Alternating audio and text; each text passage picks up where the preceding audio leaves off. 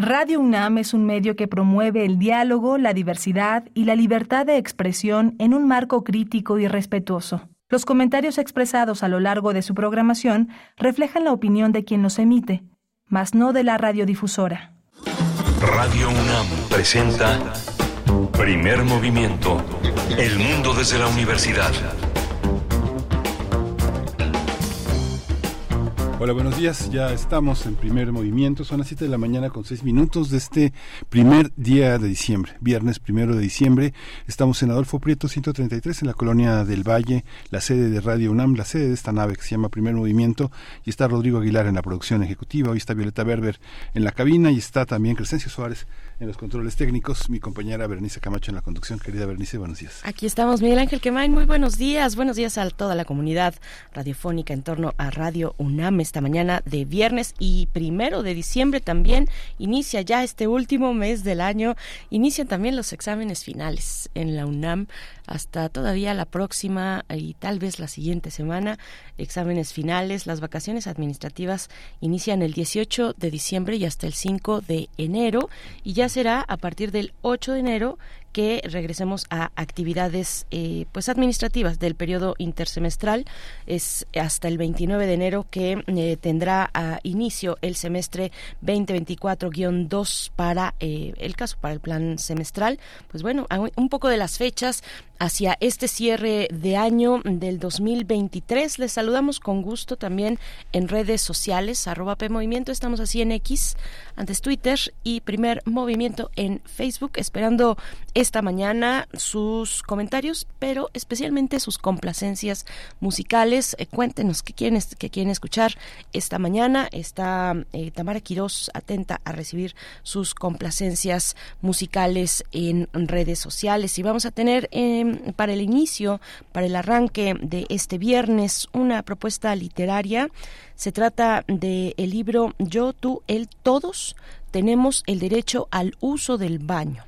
Eh, Carlos Lima estará con nosotros, autor de este libro. Él es escritor, periodista, doctor en ciencias sociales, especialista en derechos humanos y precisamente, pues este libro es una manera de acercarse a los derechos, un motivo para hablar de los derechos humanos a través del acceso o la restricción del em, acceso al, baño, al baño, al servicio sanitario. Ya verán, ya verán, está interesante. Eh, hablaremos de infraestructura pública, en fin, de, de varias cuestiones en torno a el baño. Y pues bueno, va a estar con nosotros Carlos Lima en unos momentos. Y vamos a tener en el radioteatro eh, la fuga la fuga de Ana de Gómez Mayorga, la lectura es de Elena de Aro, la dirección es de Margarita Heredia, forma parte de los materiales de descarga cultura para esta mañana. En la segunda hora, nuestra nota del día. Hoy es el Día Mundial de la Lucha contra el SIDA y vamos a hablar sobre este tema con el maestro Miguel Corral, psicólogo, defensor de los derechos humanos enfocados al VIH y a la diversidad sexual de desde hace 20 años. Es socio fundador de Rizoma, Agencia de Investigación y Desarrollo para la Transformación Social, y actualmente es copresidente del Comité Binacional de VIH San Diego Tijuana, vocal del Consejo Nacional para la Prevención y Control de del VIH-Sida. Vamos a tener también las eh, eh, Tocada y Fuga, un concierto de Sergio Arau en el Museo Universitario del Chopo. Sergio Arau es director de cine, músico, un artista plástico, uno de los pioneros del rock en español en nuestro país, conocido como el Uyuyuy, fundador y guitarrista de Botellita de Jerez, director y coescritor de la película Un día sin mexicanos, es caricaturista también, un gran dibujante, un ilustrador de libros para niños. Eh, él recibió en MTV el, mejor, el premio mejor video de rock por su canción Alármala de Tos, interpretada por Café Tacuba, también el Coral de Plata en el Festival de La Habana por el cortometraje animado El Muro, y ahora tiene un nuevo espectáculo que se llama Tocada y Fuga. Tocada y Fuga se presenta el día de mañana en el, en el Museo Universitario del Chopo a las 19 horas, el día de mañana, y vamos a conversar aquí eh, hoy con Sergio Arau. Después tendremos la poesía necesaria, les voy a compartir una propuesta desde estos micrófonos. Vamos a tener también una, eh, una, una, una, conversación también con Luis Márquez. Luis Márquez Trío, Memorias Tour 2023. Luis Márquez es multiinstrumentista, compositor. Eh, lanzó su movimiento musical conocido como Mezcal, un sonido de etnojazz en el que antiguos instrumentos precolombinos dialogan con el mundo moderno. Él toma como punto de partida el poder de la naturaleza, utiliza una amplia gama de instrumentos de viento que van desde conchas marinas hasta saxofones y utiliza el blues como un puente entre ambos mundos. Es una propuesta musical muy interesante. Quédense a la mesa del día para escuchar un poco de eh, esta, pues el resultado de 50 años de trayectoria, Luis Márquez. Tendremos después al cierre otra propuesta musical. Franz Ávila estará con nosotros. Vamos a conversar con este cantautor que estudió composición en música popular contemporánea y música que crea la denominada o el denominado pop chido. Vamos a escuchar eh, un poco de ello, este pop chido que es una mezcla de géneros como el blues, el folk, el funk y el rock. Bueno, eh, Franz Ávila para cerrar esta emisión y como pueden ver, literatura, música, un poco de todo vamos a tener en esta mañana de viernes para iniciar bien el el mes de diciembre. El mes de diciembre, primero de diciembre, cuéntenos en redes sociales. Eh, de nuevo, invitamos a que se sumen, a que participen con sus complacencias musicales.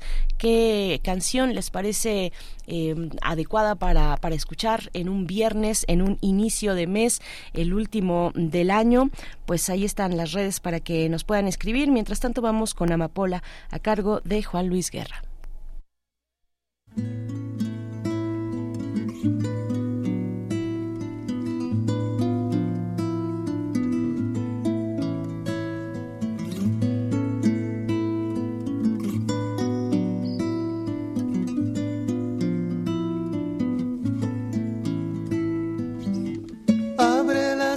Del viento mi vida. Ponle una montura al río. Cabalga y si te da frío te arropas con la piel de las estrellas. De almohada la luna llena mi vida y de sueño el amor mío y una amapola me lo dijo ayer que te voy a ver, que te voy a ver. Y un arco iris me pintó la piel para amanecer contigo. Y una amapola me lo dijo ayer, que te voy a ver, que te voy a ver. Y un arco iris me pintó la piel para amanecer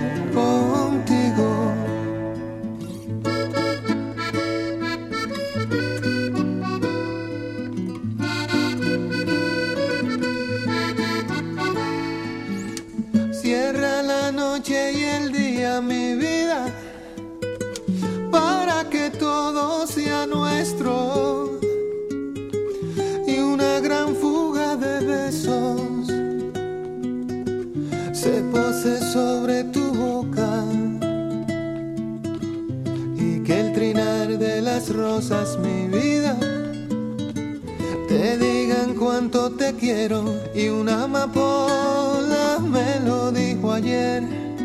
Que te voy a ver, que te voy a ver y un arco iris me pintó la piel para amanecer contigo. Y una amapola te voy a ver, que te voy a ver. Y un arco iris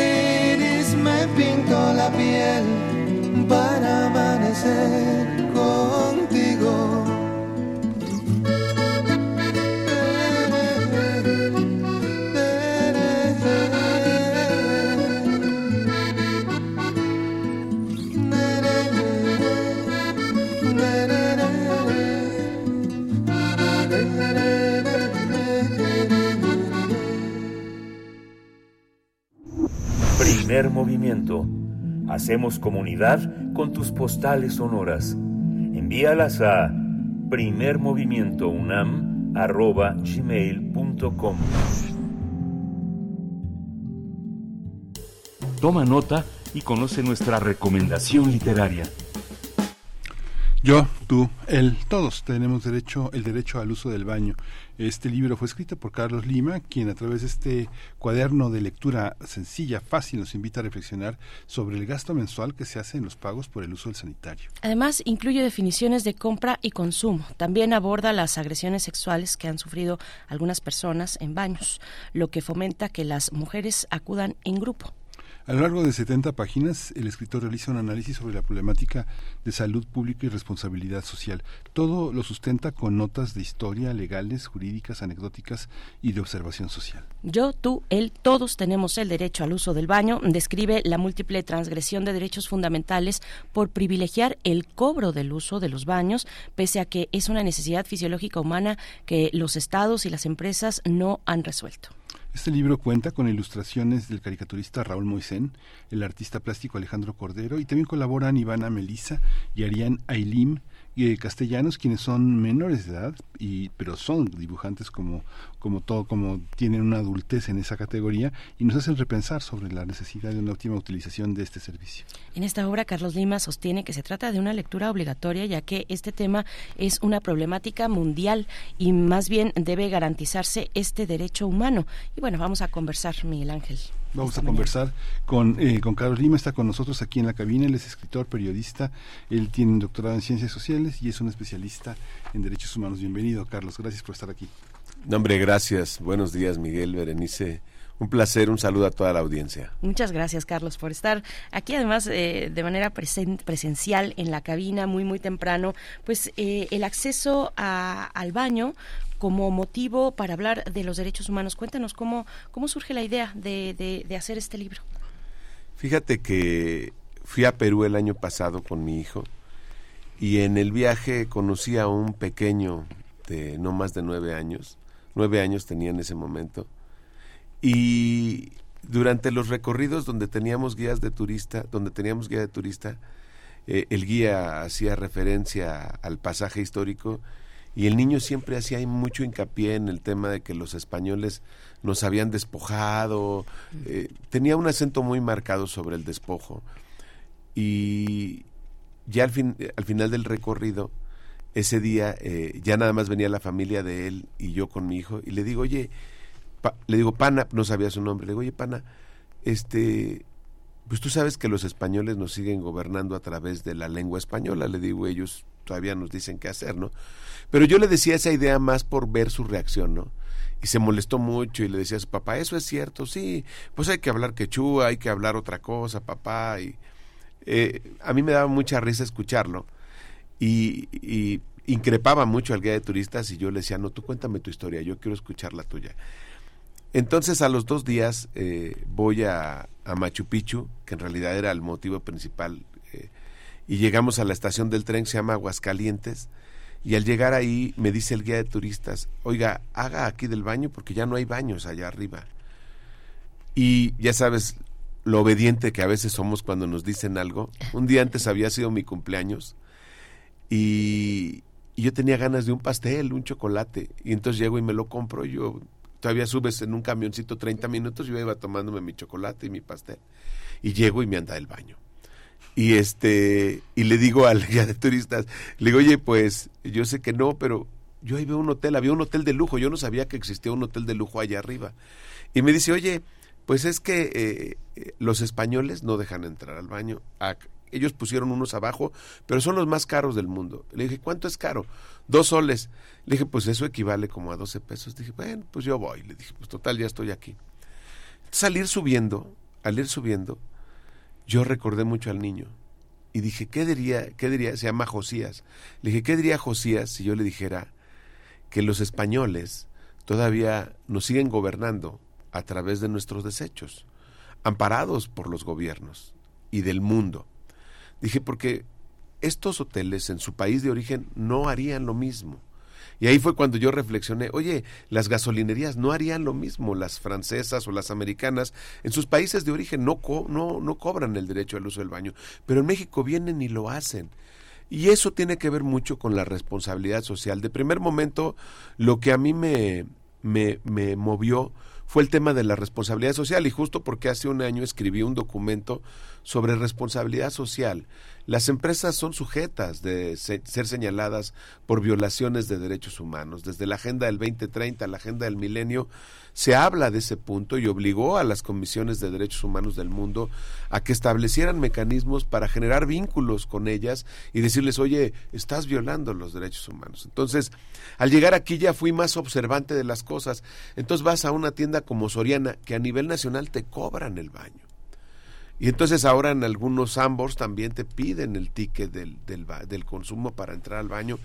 Y los que somos mayores de 40 años, aquí Miguel, que es más o menos mi contemporáneo, me va a decir que esto no era así, ¿no? Esto no era así. Tú ibas a un mercado público y no te cobraban el baño. Estaban, estaban desasiados, estaban insalubres como hasta ahora, porque esa percepción de higiene no quiere decir que sean baños salubres. ¿eh?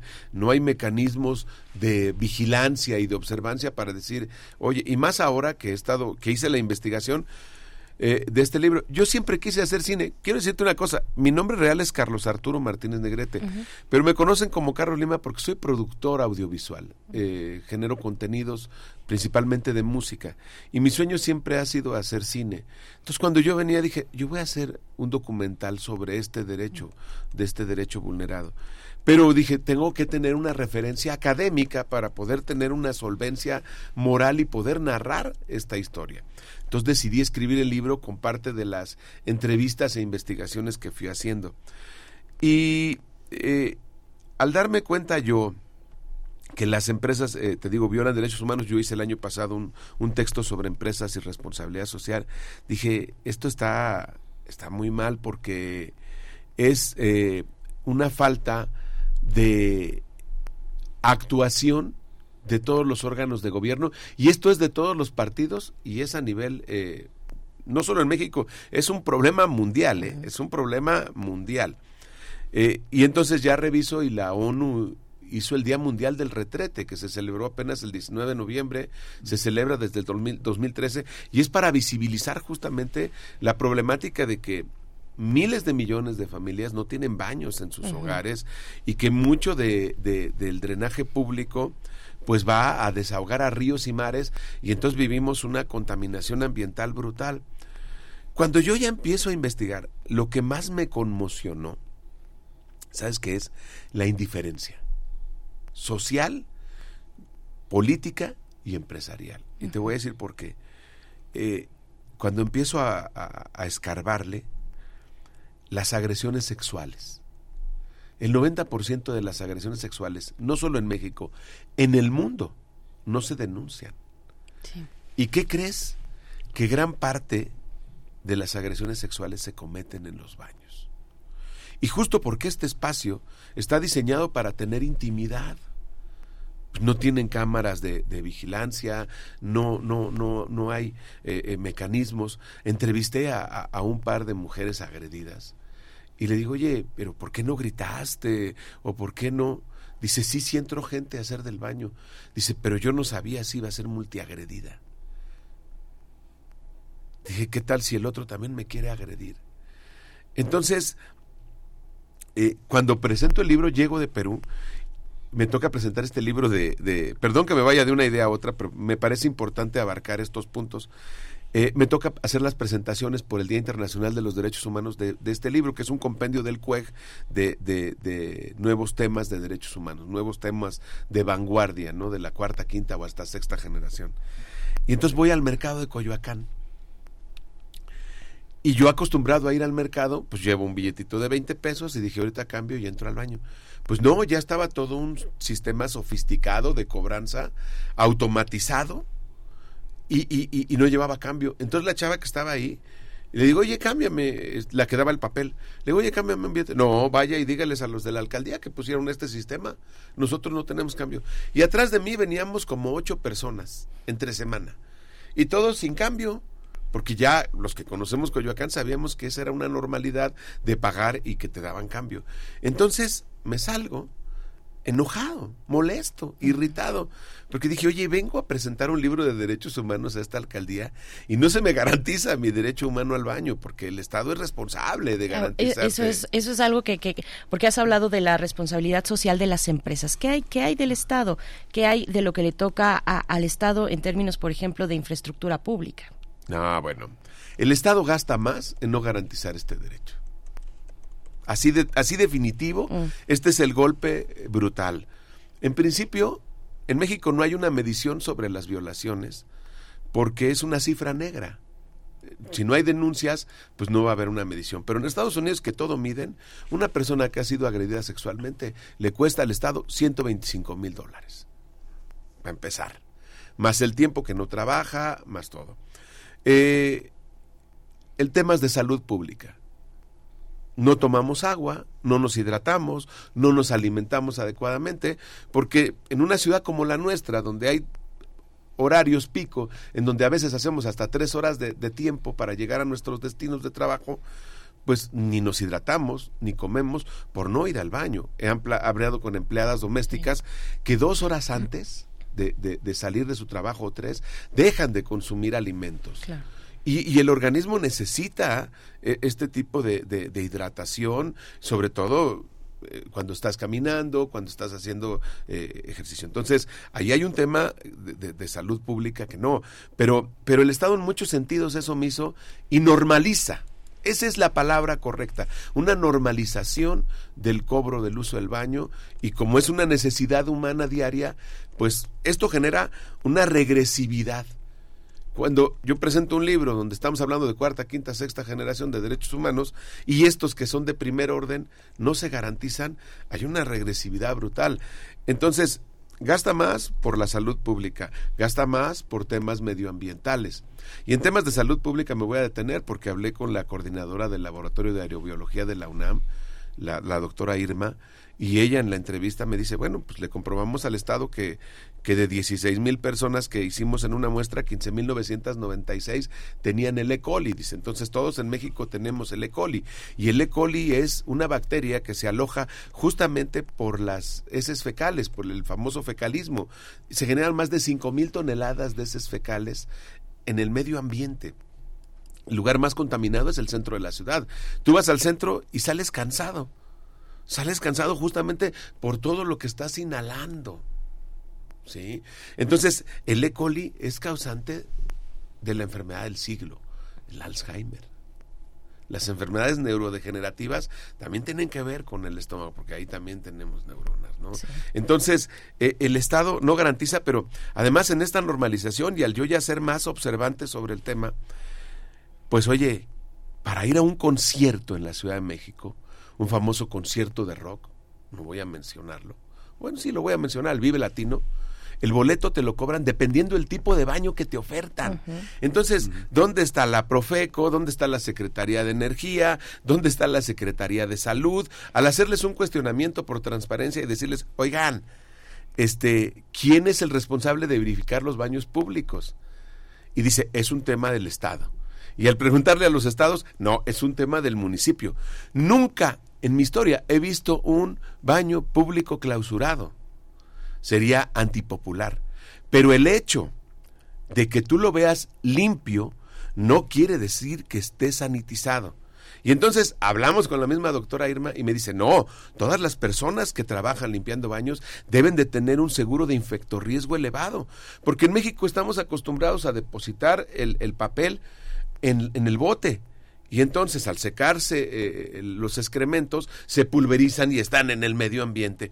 Y entonces tú llegas, pones el celular en donde está el del baño, te agarras de la pared si no te quieres sentar, el famoso hacer de aguilita, y entonces estás...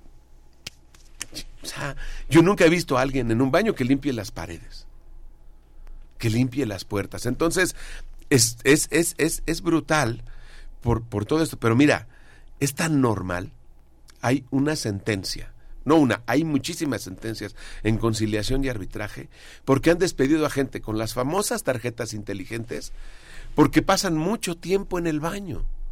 Y entonces, entre todos los derechos que se transgreden es el derecho al trabajo, el derecho a la vida digna, el derecho a las personas adultas mayores, a las infancias. el derecho, este, y, hay una idea detrás de, creer que todo el mundo tiene un acceso en casa, por ejemplo, que todo el mundo tiene casa. ¿Qué pasa con las personas en situación de calle? ¿Qué pasa con, y no solo eh, con, personas en situación de calle, sino que desarrollan su labor, su actividad diaria en la calle durante mucho tiempo, vendedores ambulantes, en fin, eh, todas las personas que desarrollan en vía pública sus actividades cotidianas. ¿Qué, qué, hay de eso? ¿Qué, ¿Cómo responde el Estado ante esa necesidad? Que además en este libro, eh, Carlos Lima, haces una, eh, un hilo histórico de, de, los baños, ¿no? Te vas a los romanos, por supuesto, que tenían la, la actividad de, los baños públicos, pues como, un, como una actividad no solamente eh, para, para solventar necesidades inmediatas, sino también, digamos, incluso espirituales, ¿no? También, también hablas del temazcal acá, bueno, hay temas históricos que vas recuperando en este libro. Mira, eh, quiero decirte una cosa y, va a sonar esto. Esto no es un tema de partidos políticos, es un tema de que vivimos ensimismados y no nos damos cuenta. Un ejemplo claro es, eh, entrevisto a un débil visual, compañero periodista, y le digo, oye, ¿y cómo le haces cuando andas en el transporte público, en el metro y te anda de ir al baño? Y, no sabes dónde están. Me guío por los olores. Y mira, cuando volvemos al punto de estas personas que tú me dices que están trabajando en la calle, hice un análisis y el gasto promedio de, de, las personas en ir al baño es de 600 o 700 pesos. Cada mexicano gasta de 600 a 700 pesos mínimo en ir al baño incluyendo tú, incluyendo Miguel, incluyendo todos. y me van a decir, no, sí, al mes. Y me van a decir, ¿cómo? ¿Por qué? No, no siempre es que tú vayas y pagues por el uso del baño, sino que esta necesidad fisiológica también nos obliga a tomar determinaciones sobre el consumo. Entonces, si tú tienes hijos pequeños o tienes tu mamá o tienes tu abuelita, las personas mayores, su definición de consumo se basa en que haya un baño y que sea un lugar. Y te dicen, no, no, no, vamos a ese lugar, pero, pero aquí cerquita, porque yo no me gusta hacer más que en el baño de mi casa. O vamos a ese restaurante porque para los niños es cómodo y, hay manera. Este, o vámonos en un autobús que lleva baños. Vamos a viajar cuatro horas, no pienso te digo, la compra de boletos en los conciertos, ¿no? Eh, eh, si andas este, en carretera y te decides irte en tu coche, te vas por la autopista, aunque pagues más, y dices, no voy a pasar al de la gasolinería porque son una monserga, pero voy a pasar al del cafecito, de esos que le pides 20 cosas y que te salen en 80, 90 pesos. Entonces, si te vas dando cuenta en el gasto hormiga, clase media gasta 1.600, 1.700 pesos en ir al baño, porque no nos damos cuenta, pero nuestra definición de consumo se basa mucho en nuestras necesidades eh, fisiológicas. Y, y bueno, eh, de verdad que, que, que lo, lo, para mí lo más importante de esto no es una denuncia pública, es una conciencia social en el estricto sentido de mirarnos un poco y mirar un poco por los demás. Porque yo en el libro hablo y hago ejemplos, pero hablo de personas sanas. Pero aquellos que tienen problemas en la próstata, incontinencia, que tienen diabetes, ¿cómo? Hablas de, de arbitrariedades normalizadas. Así, así lo dices, ¿no? Estamos ya acostumbrados a que vamos a tener que hacer una serie de peripecias como las que has eh, narrado, Carlos Lima, para tener acceso a un baño, a una necesidad básica, fundamental, como lo es comer, por ejemplo.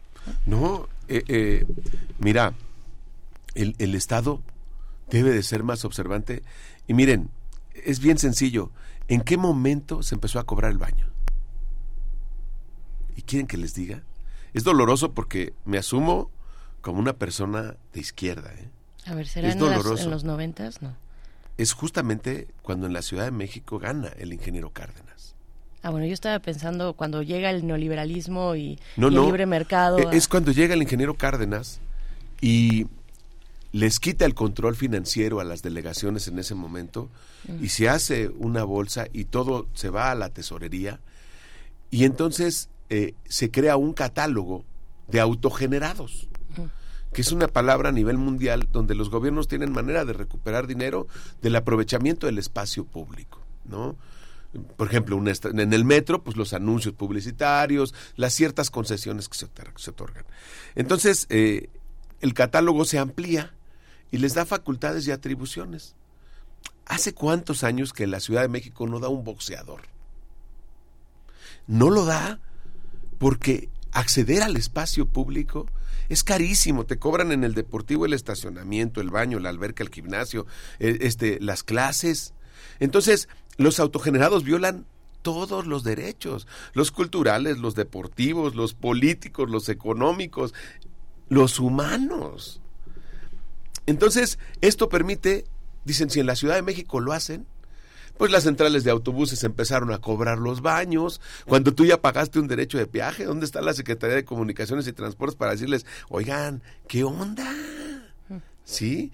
Sí. Entonces, cuando te das cuenta, no, no hay una fiscalización del dinero. Yo te puedo asegurar, y, y, vuelvo a repetirlo, mi tema ni es político, ni es partidista, nada. Es solo de observancia no va a haber un gobierno ni un político que pase una auditoría por el tema de los baños. Bueno, lo que comentas, eh, eh, decir que el ingeniero Cárdenas llega y se cobran los baños, digamos que hay que darle un contexto, ¿no? Hay que darle un contexto. Toda la parte de mercados y de servicios públicos no, no rendía cuentas simplemente la, la, parte de los peceros, los cinco pesitos, los pesitos que se le daban al que, que tenía, era una bolsa, era una bolsa que Peña Garavito daba 15 millones de pesos libres para, para tener ahí una, una bolsa libre, este, sin, sin ninguna auditoría para eso. Los inspectores públicos llegaron a hablar con el ingeniero Cárdenas pidiendo que les conservaran su lugar para eh, que ellos hacían cargo de su propia nómina porque le cobraban a, servicios públicos, es decir, a los taxis, a los estacionamientos, a los a la gente de mercados, a los ambulantes, su dinero. Digamos que puede ser muy reductivo que lo digas así porque no, no, no, no, no, no, no es así. Finalmente, digamos, no sé, por ejemplo, el ayuntamiento en París, por ejemplo, en Londres, todos los baños se cobran, todo, todo, todo entra en una moneda. Es una discusión interesante porque la, la, parte de la UNESCO y de la ONU que entraron en ese tema con, y que Wim Wenders puso con la, la, película de los baños japoneses, esta idea de una historia de, un, de una persona que se dedica a limpiar los baños. Tenemos una pregunta de Gabriel Corral de nuestros eh, radioescuchas que pregunta este cómo son los baños en Japón.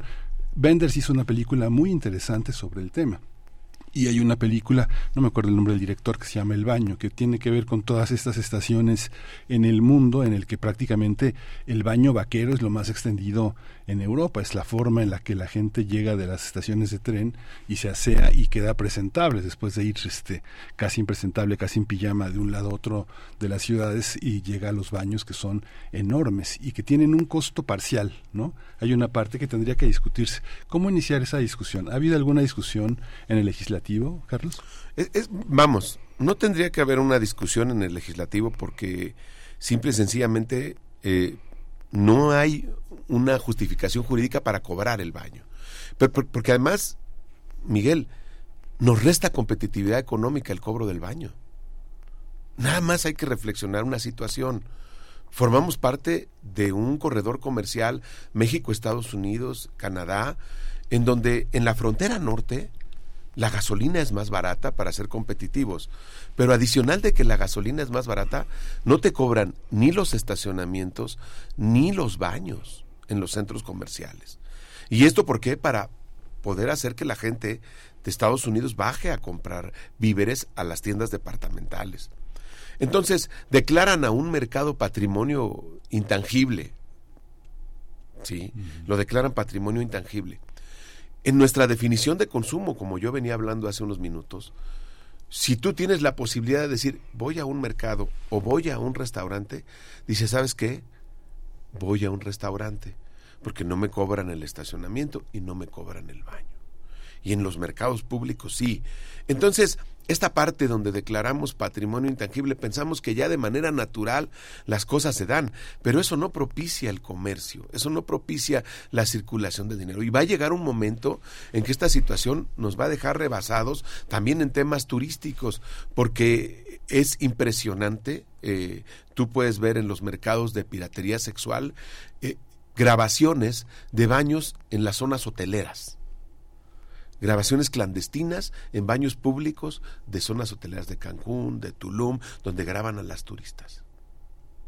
en el baño. Entonces, es un tema que si no se le pone atención, si no se hace la aplicación de la ley, si no se ve este, este, tema como un tema integral, yo al final pongo en las conclusiones que se tiene que repensar el tema del baño en todos los sentidos. En, eh, mira, arquitectónicamente ya estamos a que es el mismo espacio para hombres y para mujeres y no puede ser el mismo espacio. Tú vas a un evento público, un concierto y filas y filas en los baños de mujeres y los hombres entramos bien fácil y salimos bien fácil. Es más rápido el fluido para los hombres porque los espacios arquitectónicamente son los mismos. Eh, las mujeres que usan copa menstrual, y están viviendo su periodo, van a un baño público, ¿dónde lo limpian? ¿Dónde limpian la copa menstrual? Con quien he hablado me dice, pues en la taza del baño. O sea, ahí llevan su agua filtrada y entonces tienes que eh, eh, eh, limpiarlo ahí. Es la manera en donde eres menos invasiva y menos agresiva con, con, con, con, a lo mejor también con personas que forman parte de otras generaciones que no están acostumbradas a esto. Entonces, el tema de los matrimonios homoparentales. Los hombres que tienen hijas mujeres, ¿a dónde las llevan al baño? Hay muchos lugares donde ya hay baños familiares, pero no lo está, a ver, tan solo en, Yucatán, en el aeropuerto de Yucatán hace tres o cuatro meses, agredieron sexualmente a un niño autista en el baño del aeropuerto. Y fue una nota mundial. O sea, no nos damos cuenta, pero en países donde está más, eh, más habituado el tema de, de el tema de, de los baños, eh, pues sí se dan cuenta y dicen, oye, pues sucede eso allá. Casi, casi son cosas primitivas, casi son cosas arcaicas. Tú me dices de París. Eh, a raíz de que yo empecé a conversar con amigos periodistas, con, con artistas, porque te digo que soy productor musical, eh, y que les decía, oye, dame una opinión sobre este cuadernillo que voy a publicar, un amigo que fue a París me dijo, es una monserga París. Huele horrible. El, centro de los baños y los met y el metro y, digamos eh, la parte la parte pública de la de la infraestructura es, es complicada en ese sentido en, en el sentido sanitario digamos no en, sentidos de salud entonces no porque lo cobren quiere decir que, que, que todos van a tener el, mira no, no quiere decir que lo cobren todos van a tener el dinero pero pero a ver ¿Cuántas, ¿Cuántas millones de personas cruzan México al año para llegar a Estados Unidos? Ahorita vivimos un problema los que viven en la Cuauhtémoc, en los, en los parques, porque están todas estas colonias de, de, personas de haitianos que están esperando el tema de la, de la visa. ¿Y dónde hacen del baño? O sea, si vamos a pensar crudamente, no he encontrado la cifra, la pudiera decir, pero si un millón de personas intentan cruzar México para llegar a Estados Unidos, ¿dónde hacen del baño en todo su recorrido? Donde se puede, me imagino. Si los roban, les quitan el dinero, los... O sea, es un tema también, cuando, cuando la constitución política de la Ciudad de México es tan vanguardista y dice, todos, incluso los que estén en tránsito, gozan de todos los derechos de esta ciudad. Y, dónde lo garantizas. Y, vuelvo a decirlo, me asumo como, como persona izquierda y, y, nunca he votado por otro partido que no sea la izquierda en México. No es un tema partidario y no busco ninguna situación política con este tema. Solo es visibilizar y que como ciudadanos podamos hacerle la exigencia, porque eh, vas a las oficinas de administración pública, incluso a los hospitales privados, te tiene que dar la llave la recepcionista del consultorio. Y entonces viene esta, esta, este análisis de el empoderamiento de la persona que tiene la llave del baño. ya se vuelve en un método cooptativo. ¿Y en qué momento permitimos que llegara esto a ese nivel? Pues eh, Carlos, Carlos Lima, cuéntanos quiénes quiénes te acompañan en las ilustraciones de este material, eh, cómo cómo podemos eh, pues tener acceso a, a, él. Eh, cuéntanos un poco también de las, pues de las conclusiones, de las conclusiones a las que a las que llegas o recomendaciones con este problema que estás planteando aquí desde el enfoque de derechos humanos. Mira, el, definitivamente el, el baño lo tenemos que repensar en todos los sentidos. Desde la tecnología que se utiliza en los baños. O sea, yo no veo ningún baño que guíe a un débil visual. Necesitamos ser empáticos con todas las necesidades de todos, ¿no? Eh, eh, de los adultos mayores, incluso no te digo que, que, para mí sería algo muy muy importante a lo mejor el agua caliente no las mujeres prefieren estar eh, mojadas que manchadas no no sabes en qué momento en qué momento de la educación no el problema de las personas trans.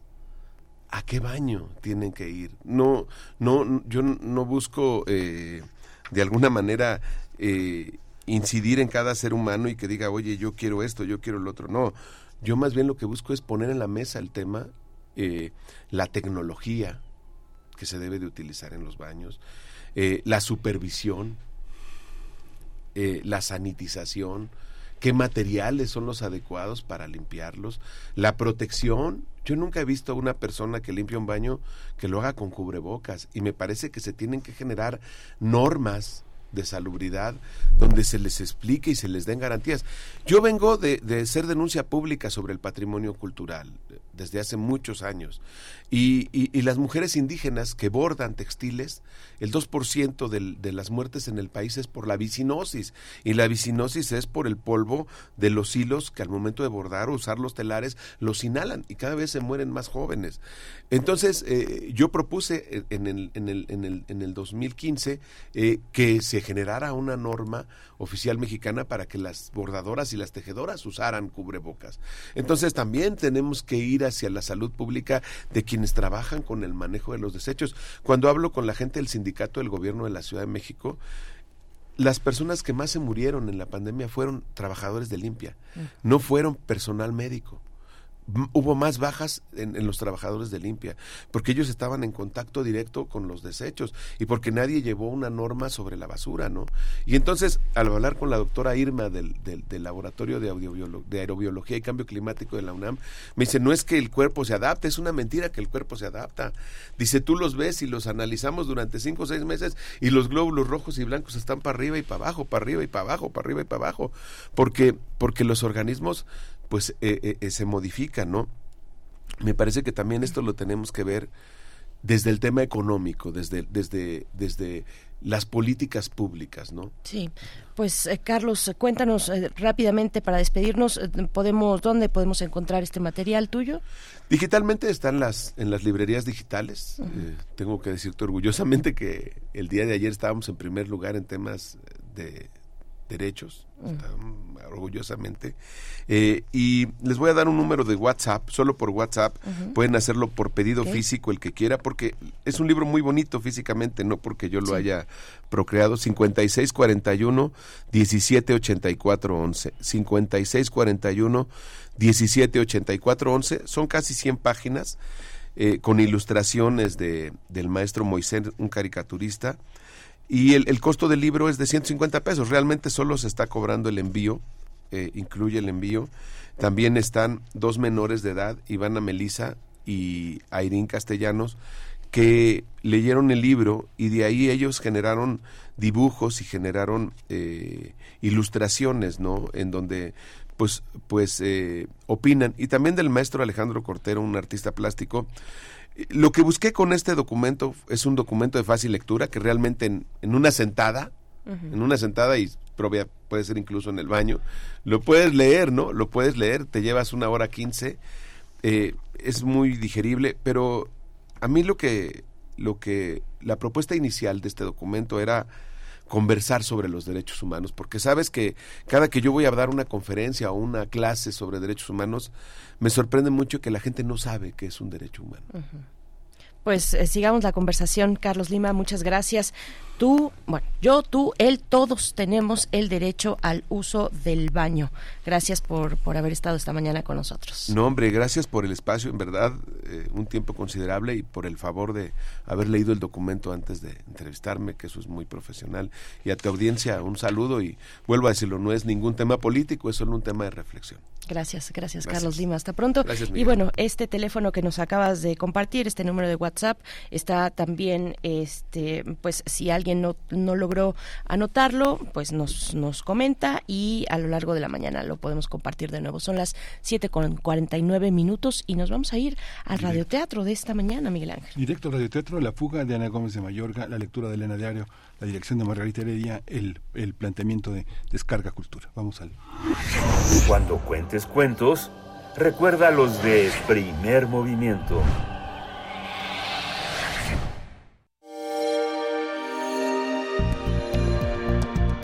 Descarga Cultura. Punto UNAM.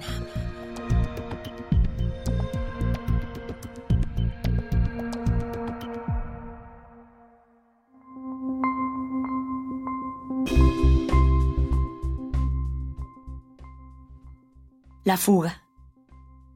Ana Gómez de Mayorga.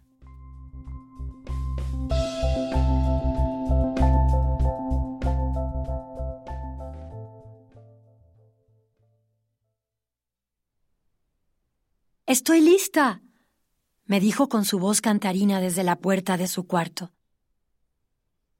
Muy bien, le respondí alegremente. En un momento acabo.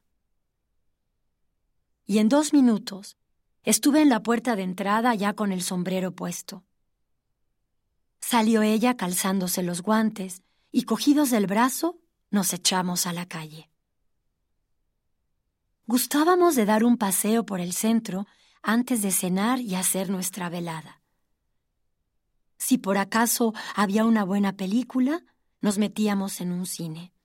A veces cenábamos en el restaurante. Éramos libres de hacer lo que nos viniese en gana. Caía la tarde y la luz del crepúsculo impregnaba las cosas de suave poesía. En lo alto, Venus, junto a la luna en creciente, brillaba con sereno resplandor. La ciudad se enjollaba con sus luminosos anuncios de colores y nosotros caminábamos despacio, llenándonos del bullicio y de la alegría del ambiente, la alegría del que ha trabajado el día entero y se dispone a divertirse o a descansar. Por favor, toma mi bolsa un momento, me dijo ella de pronto. Se me ha desatado un zapato. Y se inclinó a acto continuo para arreglar lo que necesitaba. Para no apurarla, me volví un momento y me puse a ver distraídamente un aparador silbando un aire ligero. Como pasaran los instantes que me parecieron suficientes para remediar el desperfecto, volví los ojos hacia donde ella se había inclinado, y con sorpresa vi que no estaba. Entonces pensé que había querido darme una broma. Broma tonta, me dije sin poder evitarlo. Broma que no venía al caso y completamente inesperada en ella, la discreción misma. Lo primero que se me ocurrió fue que habría entrado rápidamente mientras me volví para no apresurarla al cercano almacén cuyos aparadores ya iluminados ofrecían esas seducciones que fascinan a las mujeres. Naturalmente, me lancé en el interior buscándola afanoso con la mirada. Se había puesto aquella tarde un traje sastre gris, por lo cual me parecía difícil distinguirla de lejos. Pero en cambio, Llevaba un gracioso sombrerito azul brillante que no podía confundirse con otro alguno. Por detrás, los rubios cabellos rizados la volvían única entre mil mujeres. Me adelanté con paso vivo entre la gente que hacía sus compras en aquellos momentos y vaya, respiré al fin. La distinguí de lejos inclinada sobre un macetón que adornaba una vitrina interior. No dejé de sentir un movimiento de cólera hacia ella. ¿Por qué había hecho eso? Me pregunté mientras salvaba la distancia que nos separaba. No venía a cuento. Era una cosa tonta, concluí. Ella no podía verme, pues estaba vuelta de espaldas a mí. En un momento estuve casi a su lado y sin poder dominarme, le dije antes de verle siquiera la cara, ¿Por qué me has dejado como a un tonto? Pero en el instante mismo de pronunciar estas palabras, reconocí mi error, pues aunque el traje era gris y el sombrero azul, no era la misma su forma, ni había debajo de él aquellos rizos dorados inconfundibles. La mujer no se movió, inclinada siempre sobre su macetón con flores artificiales como ella. Era un maniquí. Parecióme que un chorro de agua helada me caía sobre la cara. Volví sobre mis pasos avergonzado de mi gruesa equivocación y sobresaltado, con un angustioso sobresalto en el corazón. La busqué en vano por todo el almacén. No estaba en ninguna parte. Me reproché entonces mi torpeza, pues de estar en otro sitio, habría perdido la oportunidad de hallarla, buscándola tontamente en ese lugar y tomando por ella al maniquí. Salí conteniendo a duras penas mi justa indignación. La gente que se retiraba porque ya cerraban las puertas comenzaba a mirarme con recelo. ¿Acaso me tomaron por loco, viendo ansioso para todos lados y llevando desmañadamente una bolsa de mujer en la mano? Lo razonable es volver a casa, me dije. Ahí debe estar ya. Pero una voz en mi interior parecía decirme, es absurdo. Ahí no puede estar, de otro modo no hubiera desaparecido. No obstante, allá me lancé con fiebre, deseando llegar en un abrir y cerrar de ojos. Me quedé un instante parado buscando un coche libre que me llevara volando. Vi uno y le hice señal de que deseaba tomarlo. Se detuvo enseguida, pero me separaba de él la corriente de coches que iban en sentido inverso y que por esto no servían a mi propósito. Esperé el resquicio para deslizarme como pudiese, a riesgo de un accidente. No hubo necesidad. En ese momento, el semáforo marcaba el alto y me precipité hacia el coche que me esperaba. En el segundo en que rebasaba la línea de tránsito inverso, la vi a ella que tomaba precisamente el coche que yo había detenido. Gracias a Dios, exclamé para mí, respirando con alivio. Con la rapidez con que camina el pensamiento, me propuse no hacerle reproche alguno, sino inquirir serenamente el móvil de su proceder. ¿Acaso tuvo una razón importante para haberse conducido como lo había hecho? Se me había desvanecido totalmente la cólera y comenzaba a estrangularme la aflicción. De un salto fui hacia el coche, haciendo insistentemente señales al chofer que me vio con extrañeza. Pero la portezuela estaba abierta, esperando sin duda que yo subiera, y supuse entonces que ella me había visto y había dicho al chofer que me esperase. Me eché adentro como loco cerrando la portezuela con estrépito. El coche estaba vacío. El único pasajero era yo. No supe qué pensar. ¿Me habría hecho objeto de una nueva burla? Pero el chofer, con actitud natural, nada raro pareció haber advertido, preguntándome en ese momento, ¿A dónde vamos, señor? Ignoro cómo pude darle las señas de mi casa. Tampoco sé cómo hicimos el trayecto. Cuando me vi frente a mi puerta, me eché abajo y abrí sin esperar el cambio que me alargaba el chofer. La casa estaba oscura y en ella no había persona alguna. Vivíamos sin criados y nadie más que ella podía estar ahí, pero ella tampoco estaba. Comprendí, dentro del caos de mi mente, que para broma ya era excesivo lo que me estaba pasando, y tuve el temor de perder la cabeza. Había dado vuelta al conmutador y la luz que se reflejó en el espejo del mueble que estaba en el vestíbulo me hirió acremente en los ojos. Me hice a un lado no queriendo verme, por el terror de hallar en mi cara no sé qué espantable expresión, y me dirigí al comedor. La cristalería brillaba en la mesa preparada para nuestra vuelta, como ella solía hacer. No tuve fuerza para hurtar la mirada y vi. Pero en el fondo no se alzaba mi imagen. Fue la suya, la de ella, la que vi, ligeramente vuelta de espaldas, con el traje gris, con el sombrerito azul, con los rizos dorados. Salí tambaleante de la estancia y me di a recorrer desalentado la casa entera. En todos los espejos que había en ella, hundí los ojos y en ninguno me vi reflejado.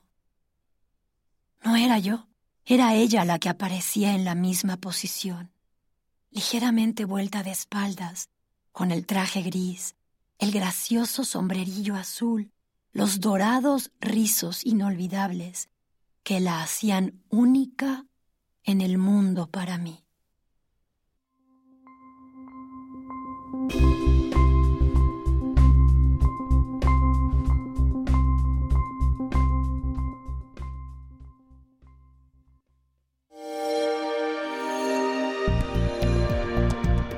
Descarga Cultura. Punto UNAM.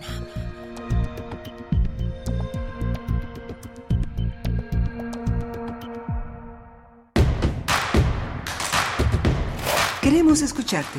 Llámanos al 55 36 43 39 y al 55 36 89 89. Primer movimiento.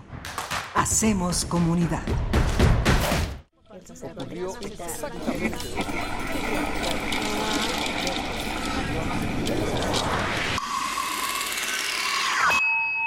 XEUM.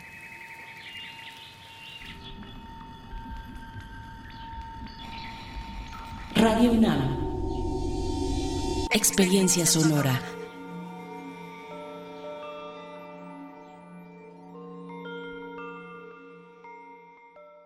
Hay momentos en que debemos actuar con el corazón, como tumbar las puertas que nos cierran, romper los límites que nos ponen, luchar por la esperanza que nos arrebatan y no dejarnos someter por nadie. Hay momentos que cambian la vida de millones de familias, momentos donde vale la pena ponerle el corazón. Propaganda dirigida a militantes y simpatizantes del PRI. Con los votos de los diputados federales y senadores del Partido Verde, se logró la mayoría para aprobar la reforma constitucional que garantiza que los programas sociales del presidente López Obrador sean un derecho permanente. Y año tras año, los diputados del Verde votan para otorgar recursos suficientes para la pensión universal de adultos mayores, el apoyo económico del programa Jóvenes Construyendo el Futuro, las becas bienestar para todas las familias con hijos en educación básica y la beca universal para estudiantes de preparatoria. La 4T también es verde. Partido Verde. ¿Quieres revivir algunas de las emisiones de nuestra estación? Consulta el podcast de Radio UNAM en www.radio.unam.mx. Entre todos, redescubrimos todo. Radio UNAM, experiencia sonora. Habla Claudia Sheinbaum. En el pasado se utilizaban los programas sociales a cambio de votos. Había intermediarios y mucha corrupción. Con la transformación, los programas se convierten en derechos. La pensión adulto mayor y las becas para jóvenes de preparatoria son universales. Mi sueño es que todos los niños y niñas que van a escuela pública tengan una beca, como lo hicimos en la Ciudad de México. Seguimos avanzando, con honestidad, resultados y amor al pueblo. Claudia Sheinbaum, presidenta, precandidata única de Morena. Mensaje a militantes y Consejo Nacional de Morena. Esta es la historia de una niña que vendió gelatinas para ayudar a su familia. Rebelde y decidida, huyó del maltrato a la Ciudad de México y se convirtió en ingeniera y jefa delegacional. Aclamada por los ciudadanos, sorprendió a México al convertirse en la líder esperada. Ella sabe lo que cuesta salir adelante y quiere que para ti sea más fácil. Esta es la historia de Xochitl. Cambiemos el rumbo. PAN. Mensaje dirigido a militantes de Acción Nacional. Querida audiencia madrugadora de testimonio de oídas, gracias por escucharnos y desvelarse con nosotros para descubrir hacia dónde nos lleva la música nueva y su quehacer sonoro. Martes y jueves, 1 a.m. por ambas frecuencias. Retransmisión sábados y domingos a la misma hora por frecuencia modulada. Radio UNAM, Experiencia Sonora.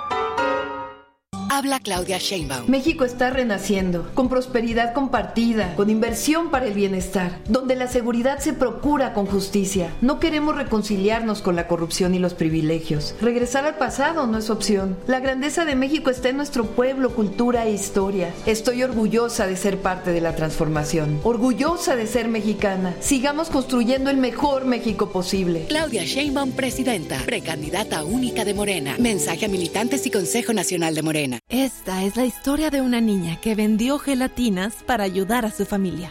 Rebelde y decidida, huyó del maltrato a la Ciudad de México y se convirtió en ingeniera y jefa delegacional. Aclamada por los ciudadanos, sorprendió a México al convertirse en la líder esperada. Ella sabe lo que cuesta salir adelante y quiere que para ti sea más fácil. Esta es la historia de Xochitl. Mensaje dirigido a militantes del PRD dentro del proceso de selección interna. PRD. Para ti, ¿cuáles serían las 52 películas infaltables para un conocedor de cine? 52 por 24. Una reseña a la semana, todas las semanas. Martes a las 10.30 horas por el 96.1 de FM. Radio UNAM, Experiencia Sonora.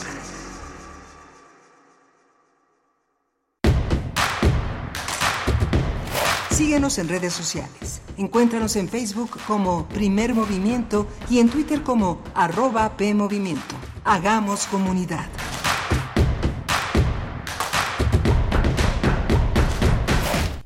Buenos días, son las 8 con 7 minutos ya, 8 con 7 minutos de la mañana de este viernes. Cerramos semana, iniciamos el último mes del año, viernes primero de diciembre del 2023.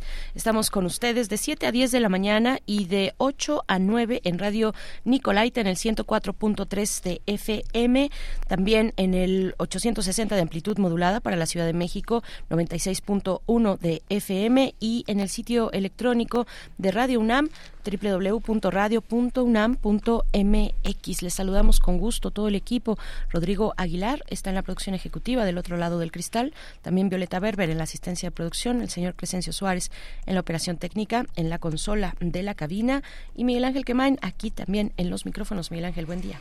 Hola Berenice, buen día, buen día a todos. Venimos de una de una hora muy muy interesante. Se planteó la, la idea de el derecho al uso del baño, todo un tema que en el mundo ha generado muchísimas con, muchísima controversia.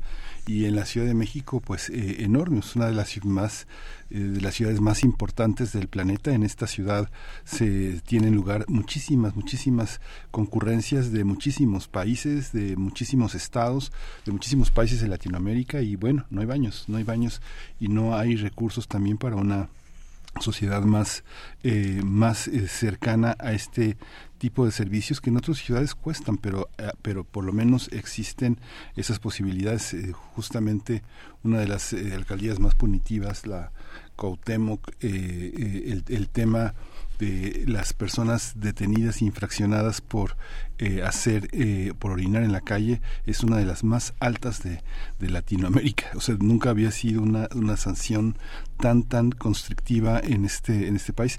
Muchos niños que son apoyados por sus padres en, en parquecitos así son también este infraccionados en esa manera y no hay una clasificación para ese para ese este para esa para esa infracción que es una infracción que corre a cargo del juez cívico. Pero bueno mucho que dejar mucho que pensar. Nos dejó Carlos Lima escritor periodista y especialista en derechos humanos. Sí este libro que eh, nos comentó se puede solicitar a través de un número de WhatsApp que ya lo han pedido por acá eh, varios comentarios. Así es que va el número de WhatsApp 56 41 16 8411 Es ese, sí, 56 41 16 84 11 para que puedan solicitar. Tiene un costo de 150 pesos este libro eh, titulado Yo, tú, él, todos tenemos el derecho al uso del baño. Por acá ya nos están compartiendo incluso algunas imágenes de, de, de visitas a otros países. En el caso de Ámsterdam, dice Rosario Durán, este fue, y nos pone una fotografía, mm, parece un kiosquito, parece un pequeño kiosco, ese baño público, entre comillas, porque si se cobra, pues ya deja de ser público. Pero mm, pues es para, para cualquiera que pueda pagarlo. Y dice Rosario Durán, este fue mi primer encuentro en 2005 de un baño público en Ámsterdam.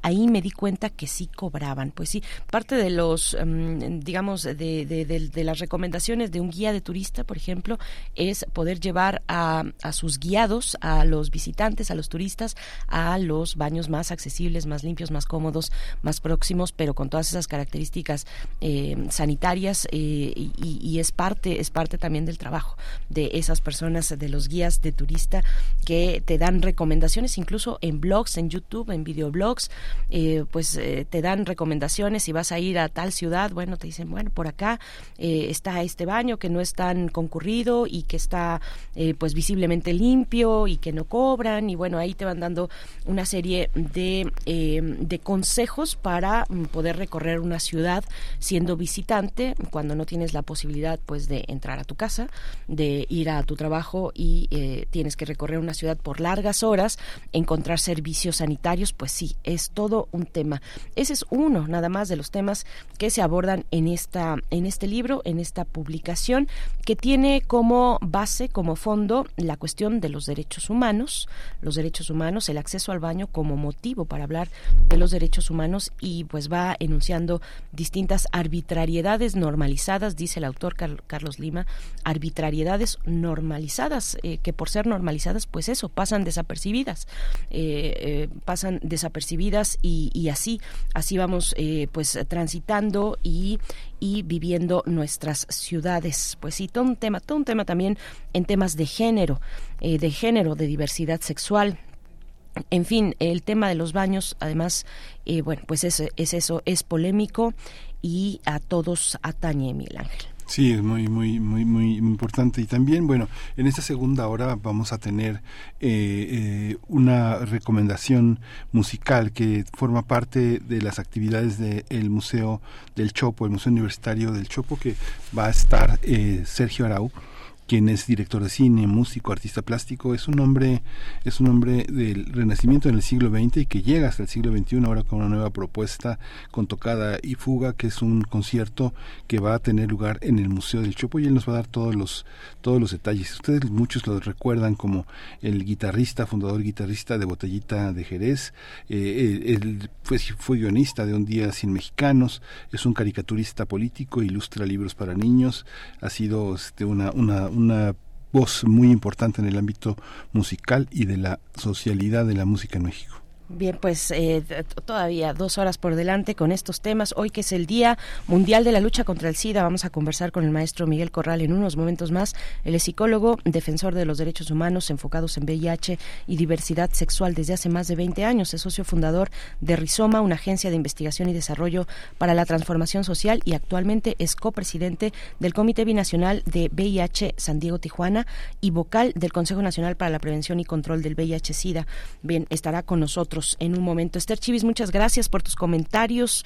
Eh, mm, está hablando de la privatización de los baños en la Ciudad de México, habla del periodo de, eh, de Mancera, eh, Arturo Figueroa también. Bueno, es que el tema de los baños eh, nos da para muchísimo. Mm, Arturo Figueroa dice, el tema de los baños llamados sanitarios son muchas veces lo contrario, no son sanitarios. En muchos restaurantes es un lugar sucio y olvidado, de verdad, asqueroso. Eh, gracias, Alfonso de Alba Arcos también dice, sí, eh, es una discusión muy, muy interesante en París, en Japón, en el IMSS. Bueno, pues sí, donde nos asomemos al tema de los baños entre comillas públicos pues eh, habrá habrá mucho tal vez podríamos tener una pequeña caracterización de una ciudad a través de sus baños públicos públicos entre comillas. Nos vamos a ir con la nota del día. Mm, son las 8 con 14 minutos. Seguimos leyendo sus comentarios y recibiendo sus complacencias musicales de esta mañana. Vamos con la nota. Primer movimiento. Hacemos comunidad con tus postales sonoras. Envíalas a primermovimientounam.gmail.com Nota del día. Cada año, el primero de diciembre, el mundo conmemora el Día Mundial del SIDA para reflexionar crear conciencia y apoyar a las personas que viven con VIH. Este 2023 el lema es que lideren las comunidades, debido a que el cambio no depende de un momento, sino de un movimiento. Por tanto, se exhorta a que las comunidades lideren la toma de decisiones. Es importante recordar que cuando una persona contrae VIH, el virus destruye las células inmunitarias, lo que deja al organismo vulnerable frente a un gran número de infecciones. Justamente eh, la fase más avanzada de la infección por el VIH es el síndrome de inmunodeficiencia adquirida, conocido como SIDA, que depende de, mucho de la, de la cuestión idiosincrática de cada persona. Puede tardar muchos años en presentarse si no se trata adecuadamente. Em, de acuerdo con la Organización Panamericana de la Salud, en la región de Latinoamérica y el Caribe, alrededor de 2.5 millones de personas viven con VIH. Asimismo, estima esta Organización Panamericana de la Salud que en 2022 más de 130 mil personas adquirieron el virus y 33 mil 33 perdieron la vida por causas relacionadas con el SIDA. De acuerdo con INEGI, durante 2021 en México se registraron 4.662 decesos relacionados con el VIH. De estos, 3.896, o lo que equivale al 83.6%, corresponden a hombres, mientras que 766 casos, es decir, el 16.4% a mujeres. Pues vamos a conversar sobre este Día Mundial de la Lucha contra el SIDA y la situación en México. Nos acompaña esta mañana el maestro Miguel Corral, psicólogo, defensor de derechos humanos enfocados al, VIH y a la diversidad sexual desde hace más de 20 años. Es socio fundador de Rizoma, Agencia de Investigación y Desarrollo para la Transformación Social, y actualmente es copresidente del Comité Binacional de VIH San Diego Tijuana y vocal de del Consejo Nacional para la Prevención y Control del VIH-Sida. Maestro Miguel Corral, muy buenos días, qué gusto saludarte esta mañana y gracias por aceptar esta invitación. ¿Cómo estás?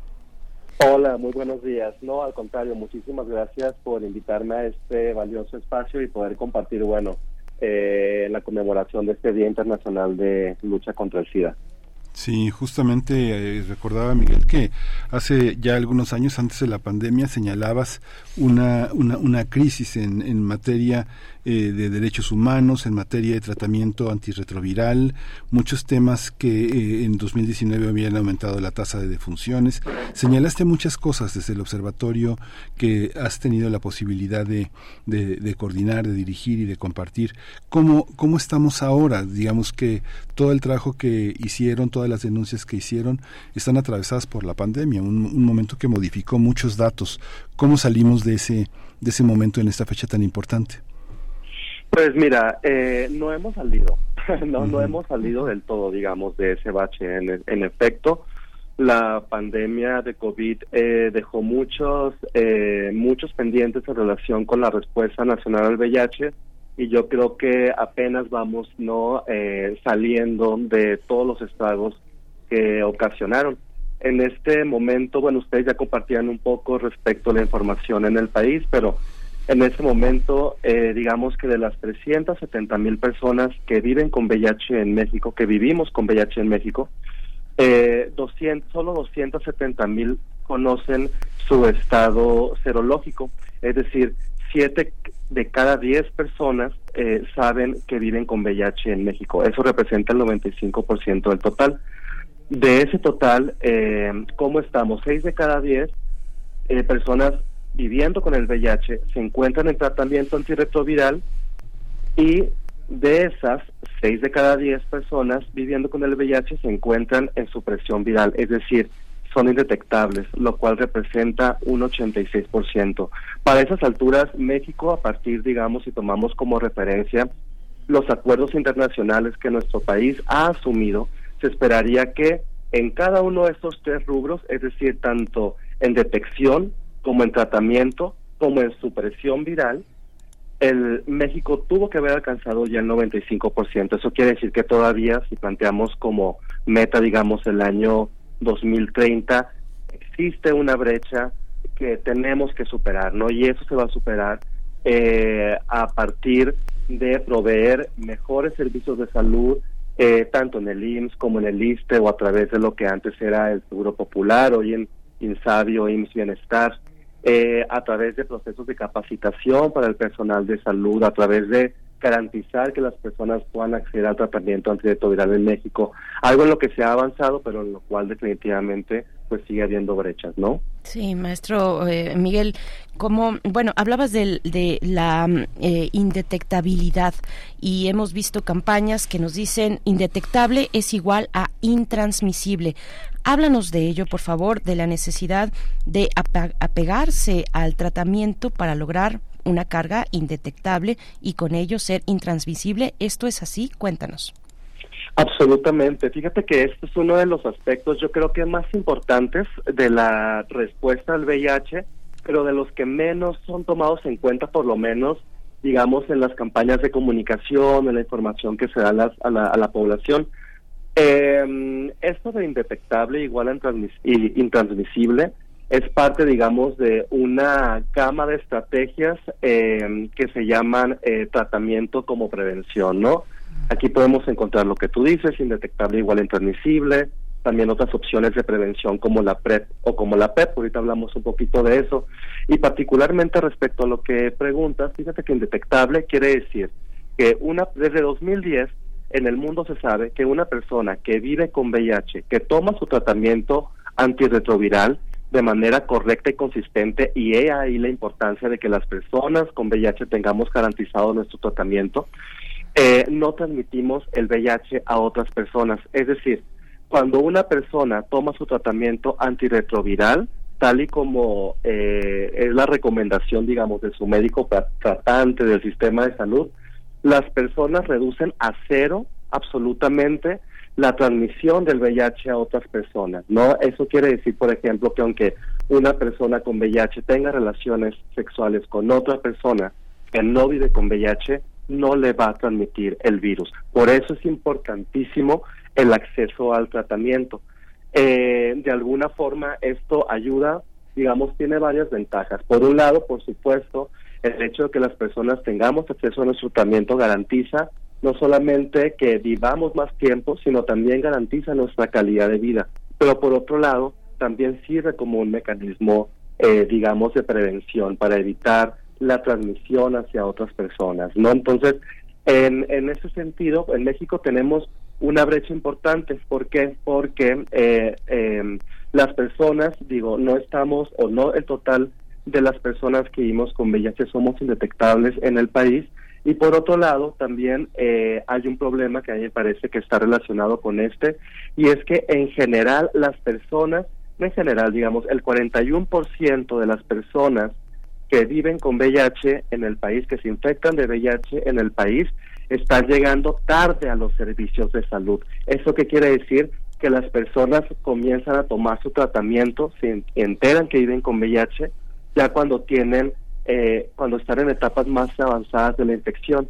Eso, por un lado, aumenta las posibilidades de transmisión del VIH a otras personas, pero también, por supuesto, resta eh, a la calidad de vida de las personas, ¿no? En medida de que tardan en tomar su tratamiento. Entonces, en ese sentido es importantísimo seguir insistiendo en la necesidad de que las personas tengamos acceso a nuestro tratamiento. En 2019, en el Movimiento Nacional de Personas que vivimos con VIH, algo que pasó es que logramos emitir dos recomendaciones eh, por parte de la CNDH al respecto. Una a nivel eh, nacional y una a nivel local, en el caso particular del estado de Baja California. ¿Por qué? Porque nos parece que es importante seguir registrando y que la autoridad se haga cargo, por supuesto, de todos aquellos aspectos que hacen falta por cumplir, ¿verdad? Para garantizar lo que nosotros llamamos el acceso universal al tratamiento, pues para el, para el VIH. El mapa, el mapa que genera en, en el tema de, la salud y en el tema de la seguridad, el, el, tema del contagio y de la difusión de la enfermedad es complejo. Tú en algún momento en este, ya en esta administración, en este gobierno, llegaste y, muchos colegas eh, tuyos también llegaron a señalar esta transición que del Seguro Popular se hizo a la, al decreto que reformó la ley de salud, que no veía, no contemplaba toda la cadena causal que, y que, que implica para una persona quedar en el desamparo porque no se garantizó de alguna manera todas las enfermedades terminales, los padecimientos degenerativos que están vinculados a, asociados al SIDA y que tienen que ver con la edad, con la vulnerabilidad, con las predisposiciones congénitas, con todas estas formas que en algún momento tú llamaste Miguel este regresivas a los derechos humanos, ¿no? Y que y que no están contempladas, parece como un tema de descuido más que una más que un tema, más que otro tema de mala voluntad o de, o de, conservadurismo. Es un descuido. ¿Cómo, ¿Cómo estamos en esa parte de la que tú decías al inicio no hemos salido? Sí, totalmente. Mira, eh, yo creo que hay que hablar de lo bueno y de lo malo, ¿no? En aquel momento yo creo que algo muy positivo que sucedió en el país fue que hubo un cambio de esquemas de tratamiento antirretroviral, es decir, que las personas con VIH a partir de 2018-2019 tuvimos acceso en nuestro país a tratamientos más modernos, de mayor calidad, con menores efectos secundarios, lo cual es muy positivo. Se pudo haber hecho desde hace mucho tiempo, sí, pero no se hizo. Se hizo entrando un nuevo gobierno. Ahora, ¿qué fue lo que pasó? Que yo creo que se hizo eh, muy mal, ¿no? Eh, la programación, digamos, la gestión política de la administración pública para que las personas pudiéramos cambiar esto, transicionar, digamos, a otros esquemas más modernos de tratamiento, se hizo de manera descuidada y eso ocasionó justamente que debido a los problemas administrativos las personas eh, eh, eh se quedaran sin, eh, sin medicamento en, en ese momento, ¿no? Ahora yo creo que la situación sí ha avanzado, por supuesto en el país sigue habiendo casos de desabasto. Nosotros lo que, sobre todo, creo que uno de los mecanismos con los que contamos para saber eh, cuál es la situación actual en el país, pues son por un lado las, los reportes del programa de VIH de la Comisión Nacional de los Derechos Humanos que se encarga de recibir las quejas de las personas que pues que manifiestan no tener acceso al tratamiento antirretroviral, no que se lo negaron, que no se lo dieron, que le dijeron que no había, que le dijeron que llegara, que, que el doctor estaba de vacaciones, que regresara en una semana, etcétera. Entonces todavía siguen existiendo este tipo de cosas. Ahora, nosotros tenemos la información de la Comisión Nacional de Derechos Humanos, pero por supuesto, estamos seguros que hay un montón de gente que vive con VIH en el país que no está teniendo acceso a tratamiento y que no tiene la posibilidad o la información o no conoce los mecanismos para reportar esas dificultades. Y son esas brechas de información del fomento de la cultura de la queja de la denuncia en el caso del VIH las que seguimos las que tenemos que seguir fomentando esas cosas siguen sucediendo eh, te digo todavía hasta el presente no y suceden muchas veces eh, a, raíz digamos de las decisiones que toman los funcionarios las y los funcionarios públicos. Te a poner un caso en particular. Bueno yo soy de Baja California entonces conozco muy bien cómo está el panorama ya y en una entrevista eh, en los últimos meses que tenía con la jefa de programa de VIH del Estado, respondía cosas como, bueno, para nosotros, nosotros creemos que las personas que son responsables, las personas que se hacen cargo de su salud, son a las que tenemos que atender prioritariamente, a las que les vamos a dar el privilegio de que sean atendidas este por el médico en la mañana, que no interfiera con su horario de trabajo. Y a mí lo que me sorprendía y lo que me preocupaba, por supuesto, es que ella lo viera como un tema de privilegios, ¿no? Sin considerar, por ejemplo, que hay poblaciones, poblaciones que viven en altos grados de, de vulnerabilidad, de marginación social, que no tienen, eh, eh, sobre las cuales se tienen que diseñar estrategias focalizadas justamente para atender aquellas, aquellas necesidades que tienen para alcanzar a llegar hasta el sistema de salud. Ahí creo que hay una gran brecha en los estados sobre todo, ¿no? Lograr que la que el personal médico, que las y los responsables de los programas estatales de VIH tengan la capacidad no de pensar a raíz, no no de diseñar una respuesta del VIH a raíz de lo que ellos piensan, sino tomando en cuenta que tenemos fundamentos programáticos y normativos a los que tienen que referirse. Y yo creo que ahí tenemos el gran problema todavía en el país. Sí, eh, Miguel, Miguel Corral, esas brechas de información, decías, y también de acceso a la tecnología de salud, a los mejores medicamentos, a los medicamentos más recientes, más modernos, lo vimos en la pandemia a nivel mundial. En cuanto salió las primeras vacunas, eh, los países más ricos acapararon. Eh, me gustaría que nos, y ese es todo un tema amplísimo además, ¿no? El acceso a la tecnología de salud, a las mejores opciones, y las brechas con eh, cuestiones frente a cuestiones de, de género, de personas racializadas, de personas indígenas, en fin.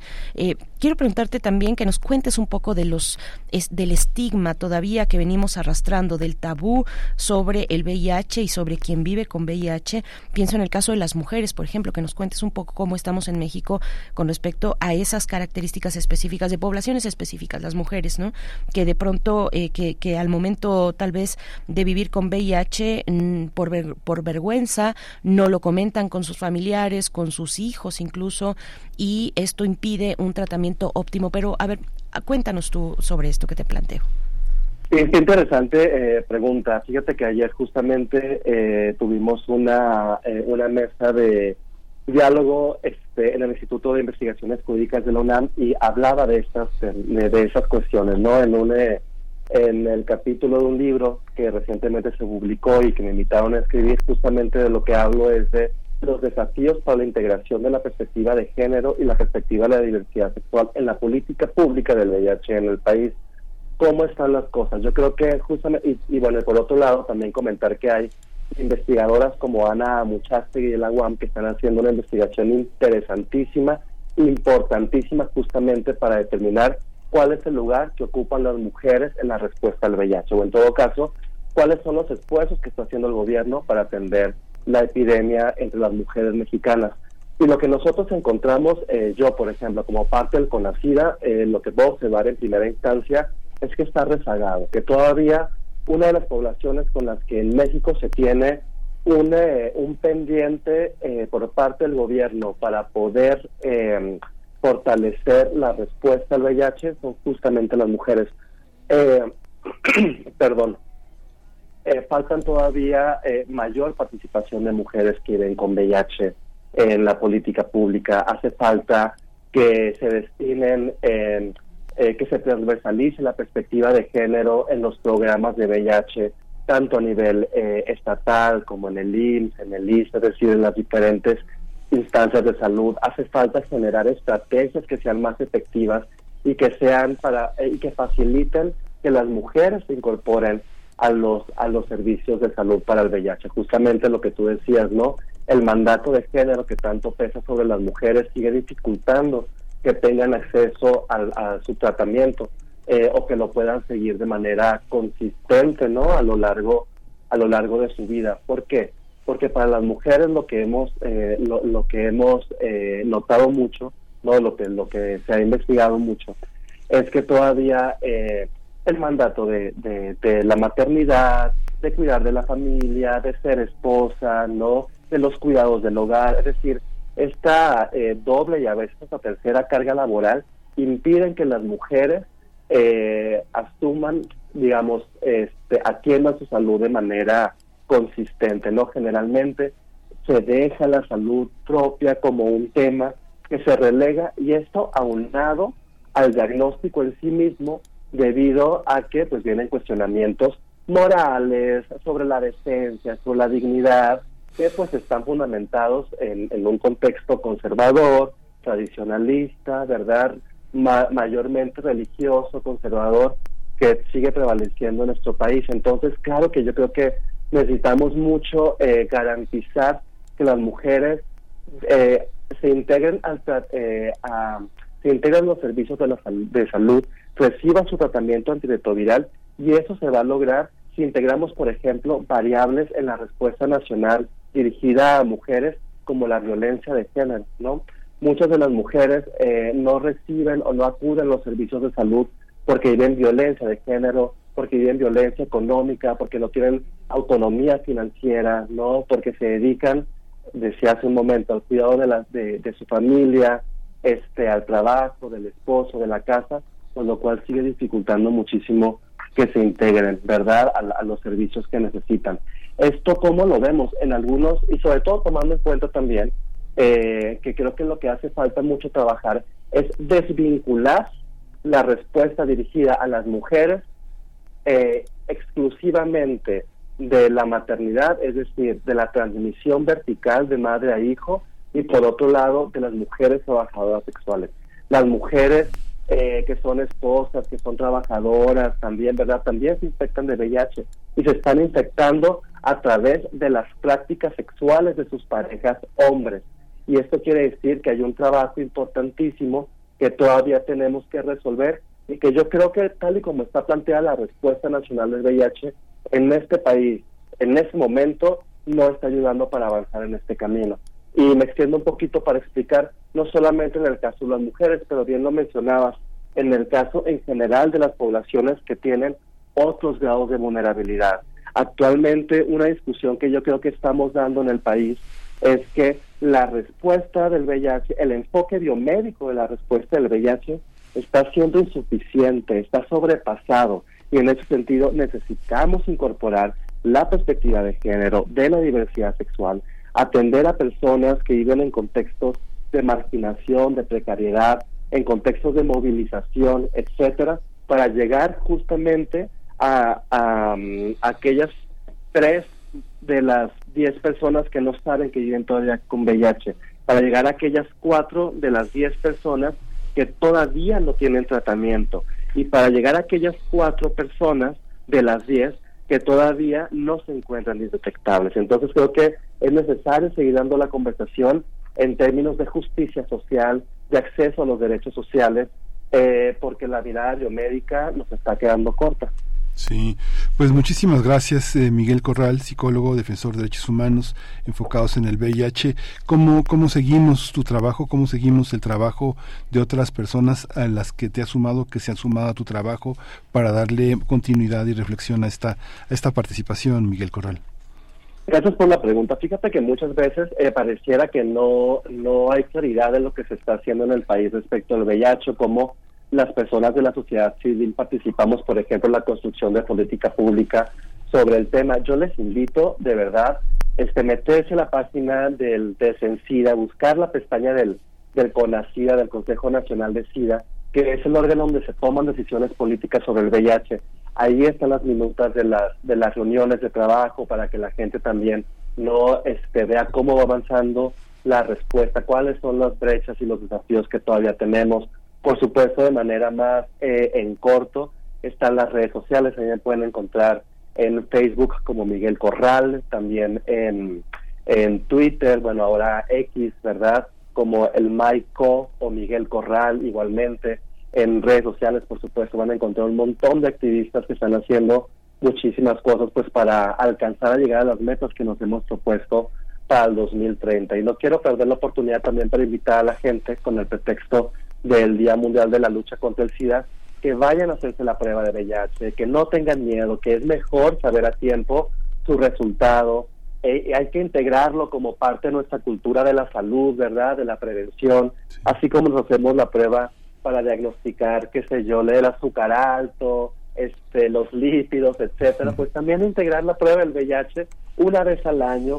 Si creemos que tenemos prácticas que nos han puesto en riesgo de, de contraer el VIH, un par de veces al año hacernos la prueba, conozcan los servicios, usen condón, entérense de opciones como la PrEP y como la PEP que también están disponibles en el país. Exigen a sus servidores públicos, ¿verdad?, de salud, que les acerquen los servicios del VIH, bueno, justamente para poder lograr llegar a cero infecciones, a cero muertes por SIDA y a cero discriminación. Muchísimas gracias por la invitación. Gracias a ti, eh, maestro Miguel Corral. Ojalá no sea la, la, única, sino primera de, varias más, porque hay que hablar de los eh, de los métodos de protección. Ahora que decías usen condón, bueno, también está ahí la cuestión del acceso, por ejemplo, a eh, pues a la diversidad sexual, a otro tipo de, de productos que este, en, relaciones lésbicas, en fin, hay todo toda una cuestión, muchas cuestiones que hablar y ojalá nos puedas acompañar más adelante, maestro Miguel. Gracias gracias. Hasta pronto. Buen día, hasta luego. Gracias. Nos vamos a ir con música, 8 con 38 minutos. Es una complacencia. Esther Chivis eh, le dedica esta canción a su hermano en su cumpleaños, a su hermano Fer, y también es el mes de su hijita. Así es que vamos con Love Song de The Cure.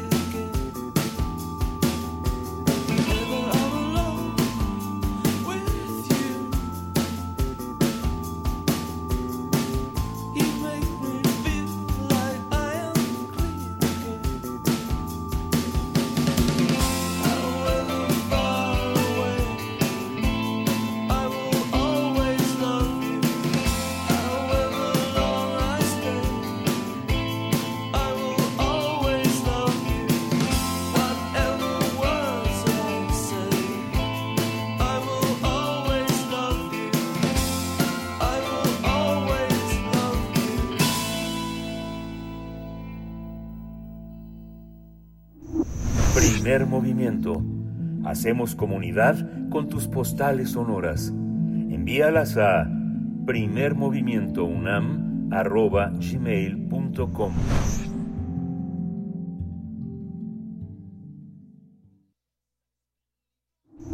Primer movimiento. Hacemos comunidad con tus postales sonoras. Envíalas a primermovimientounam.gmail.com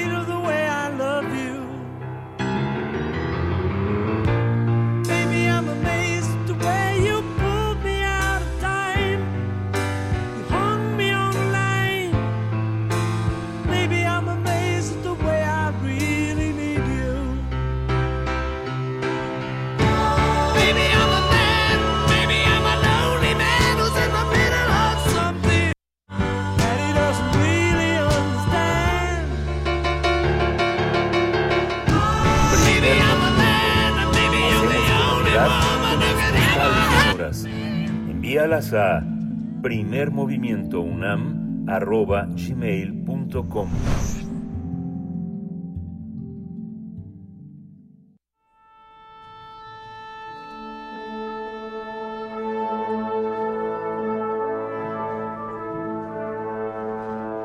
Afina tus oídos.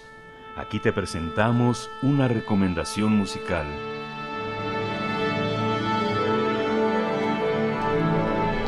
Tocada y Fuga en concierto es un espectáculo de Sergio Arau que revisita temas de música clásica a través de ska, blues, salsa, punk, diversos géneros. Este concierto se va, a tener lugar mañana, sábado 2 de diciembre, en el Foro Dinosaurio del Museo Universitario del Chopo, donde además se va a presentar un disco en vinilo LP. La cita es mañana sábado a las 19 horas. El costo del boleto es de 200 pesos con 50% de descuento para alumnos, maestros y también INAPAM. En este espectáculo el músico mexicano va a dar un toque escénico teatral en el que interpreta a Laszlo de la Vega, Morris Balam, Klaus Vitelli y Pavón, hoy conocido como Sergio Arau, Arau, el autor de las letras de estas melodías. Sergio Arau presenta stand-ópera, stand-up con música, apoyado por un grupo de músicos y cantantes donde contará la verdadera historia detrás de cada canción ambientado en el fabuloso y divertido diseño escénico y audiovisual.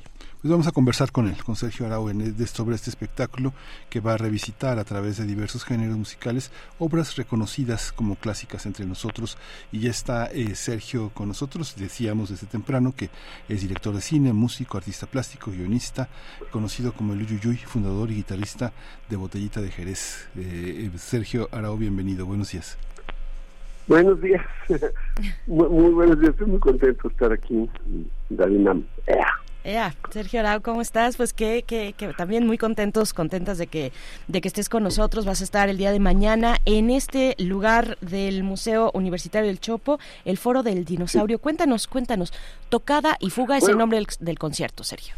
Mira, mira lo- este, este es un proyecto que ya tenía muchos años. Ya, este, lo, lo- se me ocurrió en los noventas, como en 95, 96, y luego lo, lo y empecé a hacer demos en, en el 2000 y lo fui posponiendo porque se me cruzó un día sin mexicanos, regresar con botellita de Jerez, hacer una cuestión, muchos proyectos que se me fueron. Y en la pandemia, este, mi, mi esposa, que es mi socia, mi cómplice, que es Yareli Arismendi, con la que trabajo muchísimo, con la que hicimos un día sin mexicanos, este, me, me dijo, le, no, le, dije que iba a, grabar muchas canciones que tengo sueltas por ahí y me dijo, mira, me aplicó la de la de Boca Negra.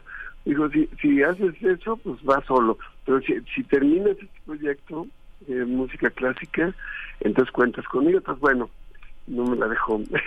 no, no tuve opción. Y, no, pero fue muy placentero. Y fue mm, eh, como que ya se habían acumulado las ideas alrededor de eso. Este, tomé el, digamos, el, el hit parade de la música clásica, las más conocidas, de Beethoven, de Bach, Vivaldi, todos ellos, y hice estas canciones que la verdad este son geniales, digo, por, por algo han este, sobrevivido tantos años, y, y está muy divertido. E- Ese es el disco, que por cierto, en- mañana en el Chopo vamos a presentar el, vinil, la versión en vinil, eh, el LP de, de Tocada y Fuga. Y, pero, eh, pero a la hora que de montar, la, con hacer alguna banda que tocara esto en vivo y todo, se volvió naturalmente una, una stand ópera, porque no es rock ópera, porque tocamos todo, están todos los géneros mezclados, pero es, es más bien un stand-up con música, por eso. ¿Cómo, cómo eh, digamos, mantenerse, man- mantenerse actual, mantenerse vivo? ¿Cuál es, ¿Cuál es la dificultad? Quienes conocimos, quienes escuchamos, quienes amamos Botellita de Jerez, quienes conocimos tu trabajo en múltiples, eh, en múltiples expresiones, hay un, hay un enorme deseo de que tu trabajo siga vivo, de que se renueve, porque también es una manera de que Gracias. quienes lo disfrutamos, este, es una manera también de seguir vivos también contigo de alguna manera. ¿Cómo, cómo, cómo, cómo, este, cómo agolpar esa historia en un trabajo como este, Sergio? Sí, mano, no, no sé, mira, la verdad, yo creo que, que, o sea, uno es que pues es, es lo que es mi oficio, es ya, es, tengo, llevo más de 50 años ahí dándole, este, inventando cosas y ya, es, todos los días me da y, siento que eso me, me mantiene en forma, me mantiene vivo y la verdad lo- disfruto muchísimo y espero que, o sea mi esperanza es que los que vean el, la stand ópera lo disfruten igual.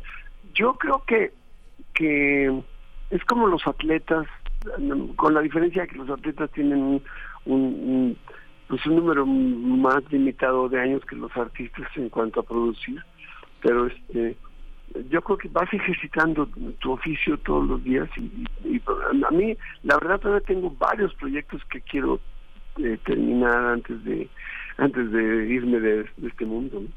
O sea, entonces este es uno de los que tenía pendientes y me divierte muchísimo Sí, Sergio, eso, la ver, la diversión, la diversión en estos tiempos, diversión en el siglo XXI. Ahorita hay todo un debate, ahorita que están las elecciones, de eh, cómo, Claro. cómo nombrarle, o, cómo, cómo se tienen que relacionar, digamos, ¿no? Este, quién pone las reglas, quién sanciona, cómo se tienen que relacionar las personas que quieren eh, ser presidente o presidenta de la República, por ejemplo, ¿no? Pero bueno, con todos los cargos Claro. públicos. En fin, tenemos ese ambiente actualmente donde nos han colocado en el tema de, eh, pues, de qué sí y qué no, qué sí y qué no en las campañas y en este caso qué sí Claro. no en el humor, en el ingenio, Sergio, qué, qué, cómo, cómo estás, cómo ves eso, eso que es tan tuyo, ¿no? Y, y que, y que bueno, Sí. eh, esta transición hacia un nuevo, nuevo siglo trae muchos, muchos desafíos, ¿no?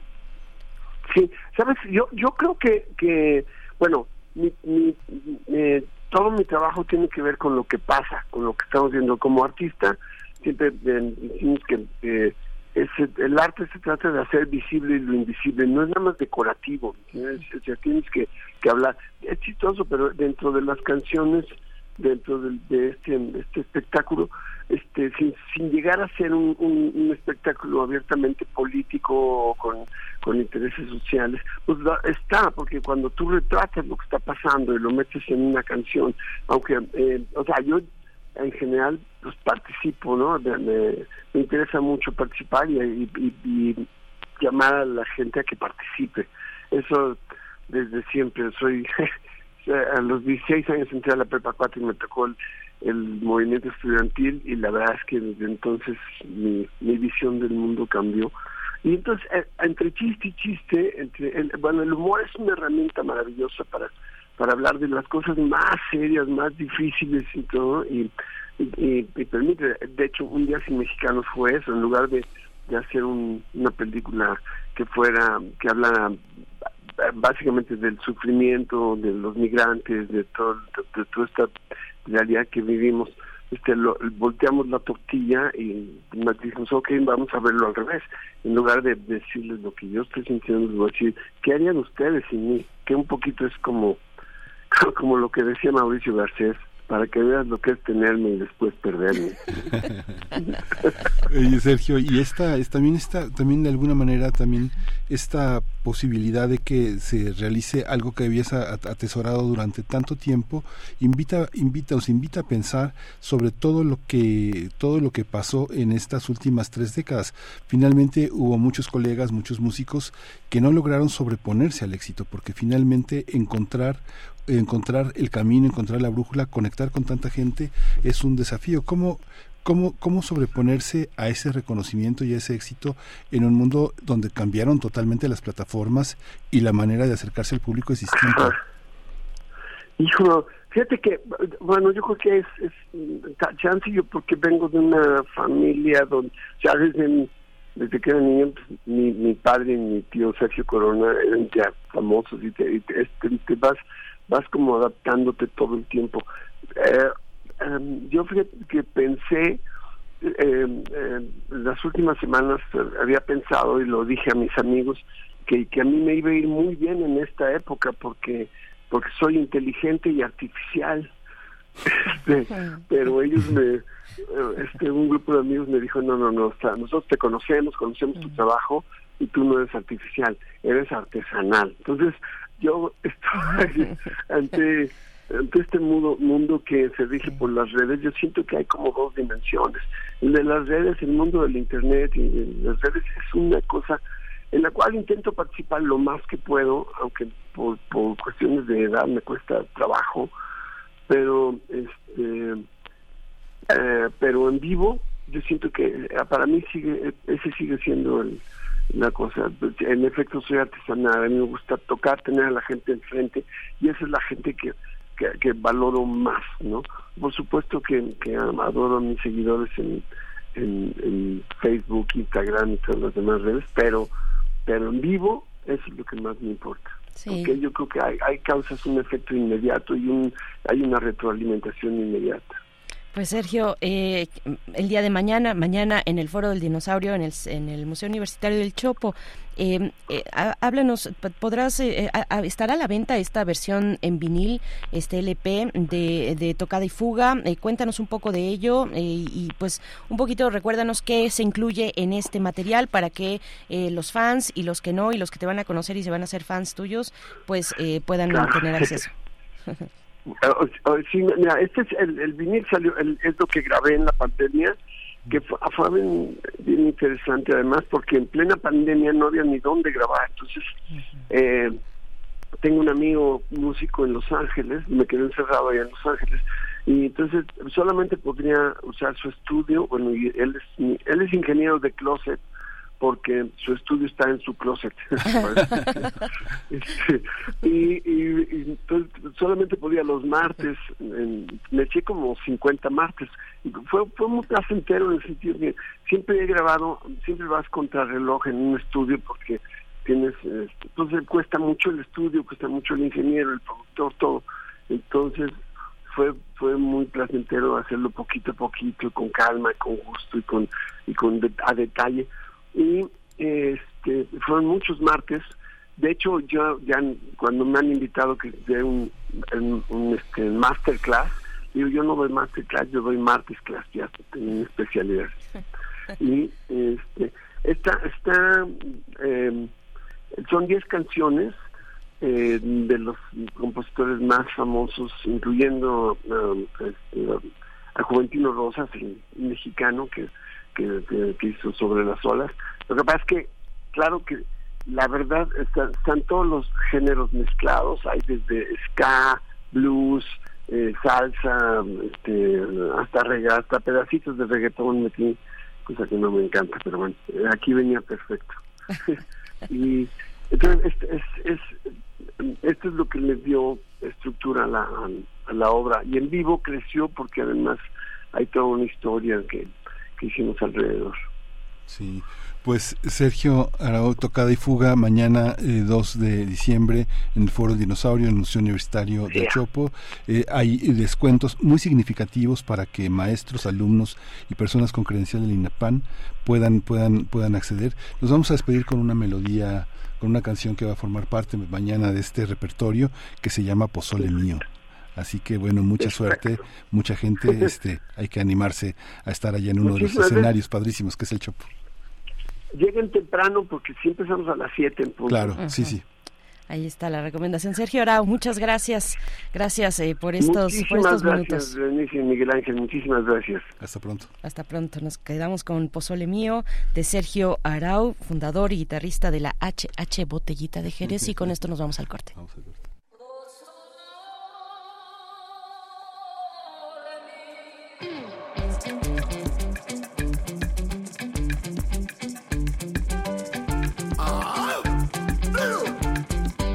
Después del reven, para seguir contentos, si ya no sientes el alcohol adentro, si sientes solas y la resaca prende,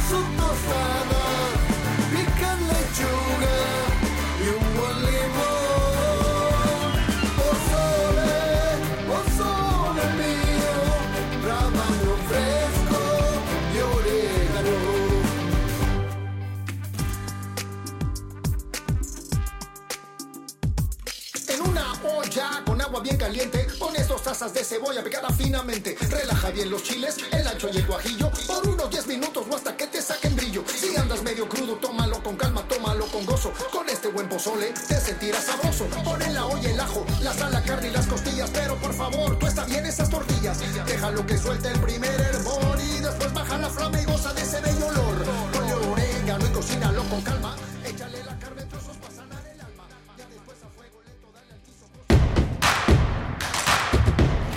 Encuentra la música de primer movimiento día a día en el Spotify de Radio UNAM y agréganos a tus favoritos.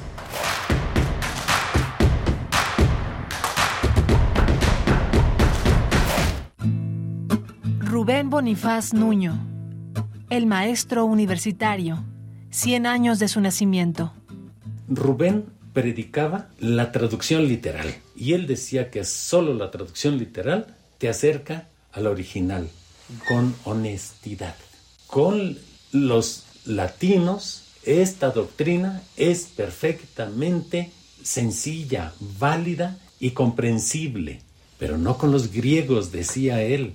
Dice, los griegos no se pueden traducir literalmente. Pues yo ya probé que sí lo hizo literalmente, a pesar de lo que de sus advertencias.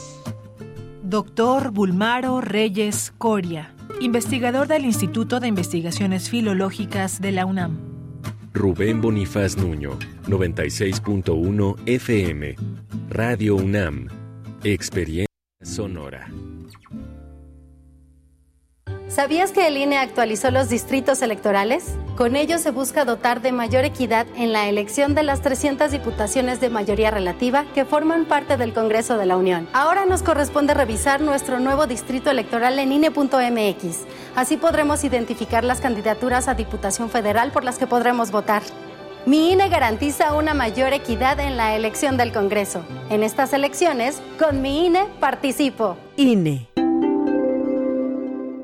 Cuando le preguntas a una mexicana o mexicano que vive en el extranjero, ¿qué te une a México? La respuesta es Mi familia. Mis costumbres y mis tradiciones. Pues la comida. Y cuando le preguntas por qué es importante tener su INE, Para identificarme, para poder votar. Para que mi voz se escuche en México. las mexicanas y los mexicanos nacemos donde queremos y votamos desde donde estemos. Conoces más en votoextranjero.ine.mx. Mi INE es mi voz en México. INE.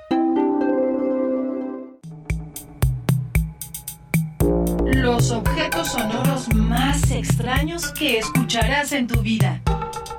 Gabinete de Curiosidades. Curiosidad y sombras del tiempo a través de archivos radiofónicos. Sábados a las 5.30 de la tarde por el 96.1 de FM. Radio UNAM. Experiencia sonora. Habla Alejandro Moreno, presidente nacional del PRI. Cuando en los gobiernos priistas impulsamos el turismo, no pensamos en el partido, pensamos en México. Cuando creamos el Infonavit, no pensamos en el partido, pensamos en tu patrimonio. Cuando creamos el sistema de becas para estudiantes, no pensamos en el partido, pensamos en tu superación. Los priistas no somos perfectos, pero damos resultados y sabemos gobernar. Propaganda dirigida a militantes y simpatizantes del PRI. Habla Claudia Sheinbaum. En el pasado se utilizaban los programas sociales a cambio de votos. Había intermediarios y mucha corrupción. Con la transformación, los programas se convierten en derechos. La pensión adulto mayor y las becas para jóvenes de preparatoria son universales. Mi sueño es que todos los niños y niñas que van a escuela pública tengan una beca, como lo hicimos en la Ciudad de México. Seguimos avanzando, con honestidad, resultados y amor al pueblo. Claudia Sheinbaum, presidenta, precandidata única de Morena. Mensaje a militantes y Consejo Nacional de Morena. ¿Quieres conocer toda la oferta para las infancias que la FIL Guadalajara tiene para ti este 2023? No te pierdas nuestra transmisión especial de dos horas desde la Expo Guadalajara con todas las letras para niñas y niños que llegarán a la FIL. Cuentos, relatos cortos, novelas, cómics, manga, libros interactivos, audiolibros y un largo etcétera que te esperan en esta emisión súper especial de Hocus Pocus. Sábado 2 de diciembre a las 10 de la mañana por el 96.1 de FM. Radio UNAM, Experiencia Sonora. Esta es la historia de una niña que vendió gelatinas para ayudar a su familia. Rebelde y decidida, huyó del maltrato a la Ciudad de México y se convirtió en ingeniera y jefa delegacional. Aclamada por los ciudadanos, sorprendió a México al convertirse en la líder esperada. Ella sabe lo que cuesta salir adelante y quiere que para ti sea más fácil. Esta es la historia de Xochitl. Cambiemos el rumbo. PAN. Mensaje dirigido a militantes de Acción Nacional. Ahí viene la cuarta transformación, con este ritmo que está sabrosón, unidos en una revolución que mi México lindo merece hoy. Como el corazón. PT, PT es la cuarta ley. PT, PT es la cuarta ley.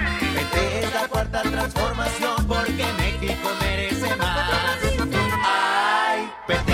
PT es la 4T. Queremos escucharte. Llámanos al 55 36 43 39 y al 55 36 89 89. Primer movimiento. Hacemos comunidad. Buenos días, ya estamos aquí en primer movimiento. De regreso son las 9.06 de la mañana en este primero de diciembre de 2023 que se extingue. Ya quedan pocos días, 30 días más para que el año lo despidamos. Pero mientras tanto estamos en un presente muy rico, lleno de cosas muy, muy, muy importantes. Rodrigo Aguilar está en la producción ejecutiva, Violeta Berber está en la asistencia de producción esta mañana en cabina, y está Crescencio Suárez esta mañana con nosotros también, eh, haciendo posible la transmisión con todas las, eh, con, con toda esa cuerda floja que siempre significa la tecnología para nuestras vidas. Berenice Camacho está al frente de la conducción. Querida Berenice, buenos días. Hola Miguel Ángel Quemain, a Rodrigo Aguilar se le sube el azúcar nada más de pensar que los pocos días que quedan para cerrar el año y para entregar los pendientes, eh, muy tempranito les comentábamos, bueno, pues un poquito de las fechas, de las fechas para eh, la comunidad universitaria. Ahorita, ahorita en esta, en esta semana, mm, la próxima y, la, y todavía la que viene, eh, so, serán los exámenes finales y vienen las vacaciones administrativas del 18 de diciembre al 5 de enero. Se reanudan actividades administrativas el 8 de enero, cuando tiene lugar el periodo intersemestral, y ya será el 29 de enero que inicia el semestre 2024-2, esto para el plan semestral.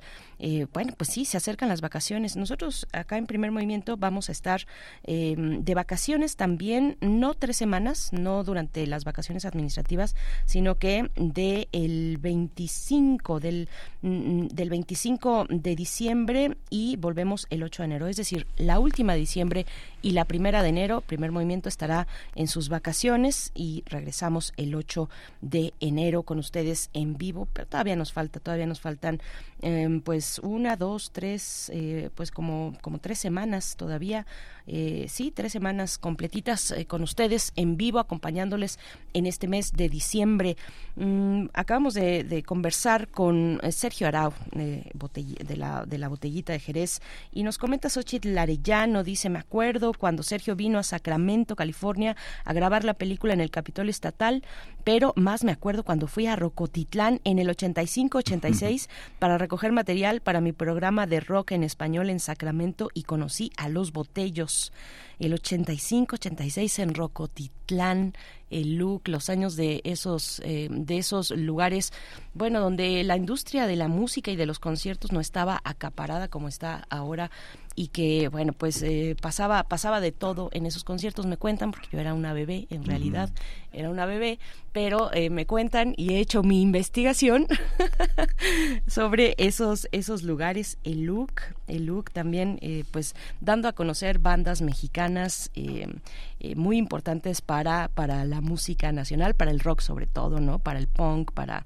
un, montón de, de géneros que mm, ahí tuvieron lugar y bueno, qué, qué experiencias y qué momentos aquellos, Miguel Ángel. ¿Tú, ¿Tú pudiste aventarte el escenario en algún momento? Sí, yo no era un bebé, pero vivimos un, un, momento muy, muy importante eh, que convirtió esta ciudad en una ciudad de derechos, en una ciudad eh, libre, eh, una ciudad que también fue escenario de la diversidad sexual, con todas las racias, las persecuciones, los machismos, los autoritarismos. No se podía comparar esta gran ciudad con Guanajuato, con Querétaro, con Puebla, con Guadalajara, ¿no? los lugares de, este, el Bajío tan conservador, tan retrógrado, tan autoritario. Y en esta ciudad muchos escenarios, muchas libertades, muchas personas que ejercieron muy libremente sus, sus vidas, que se eh, que reciclaron toda la idea de la revolución sexual de los años 60 y que se vivió de una manera mucho más crítica, mucho más comprometida. Ya habíamos tenido el 68, el 71, el temblor de 85, muchas cosas que armaron una solidaridad y que definieron el nuevo rumbo de esta de esta ciudad que se está construyendo, pero tenemos pues cerca de pues más de 30 años tratando de construirla de una manera crítica, poderosa y respetuosa para todos. Sí, y hay pocos pocos espacios, pero continúan pocos pocos, pero con mucha convicción, espacios donde estas bandas se pueden presentar, donde eh, los talentos mexicanos y, no solo mexicanos se pueden presentar eh, de, maneras eh, pues más libres sin que guíe necesariamente el lucro. Y bueno, ese es parte también de lo que ha hecho en el Foro del Dinosaurio el Museo Universitario del Chopo. No se pierdan este concierto de Sergio Arau eh, ahí el día de mañana a las 19 horas. Eh, Sergio Arau, este, este pues hombre emblemático del rock mexicano y bueno, pues vamos a seguir esta hora con música. Viene la poesía necesaria, pero después tendremos una conversación en la mesa del día con Luis Márquez en su Memorias Tour 2023, 50 años de trayectoria. Luis Márquez es multiinstrumentista y compositor mexicano. Lanzó su movimiento musical conocido como Mezcal, un sonido etno-jazz en el, que los antiguos instrumentos precolombinos entraban en diálogo con el mundo moderno. bueno, tienen, si no, no han escuchado su propuesta musical, tienen que hacerlo, quédense con nosotros, vamos a conversar con él, vamos a tener eh, una muestra de su música también aquí y vale mucho la pena, lo van a disfrutar mucho, estoy segura. Y pues bueno, eso, eso es lo que viene y al cierre también una propuesta musical. Sí, vamos a cerrar con un pop chido eh, por la mezcla de géneros como el blues, folk, el funk y el rock con Franz Ávila. Él es cantautor, estudió composición en música popular contemporánea eh, y así denomina a su propuesta pop chido. Así que va a ser un cierre signado por la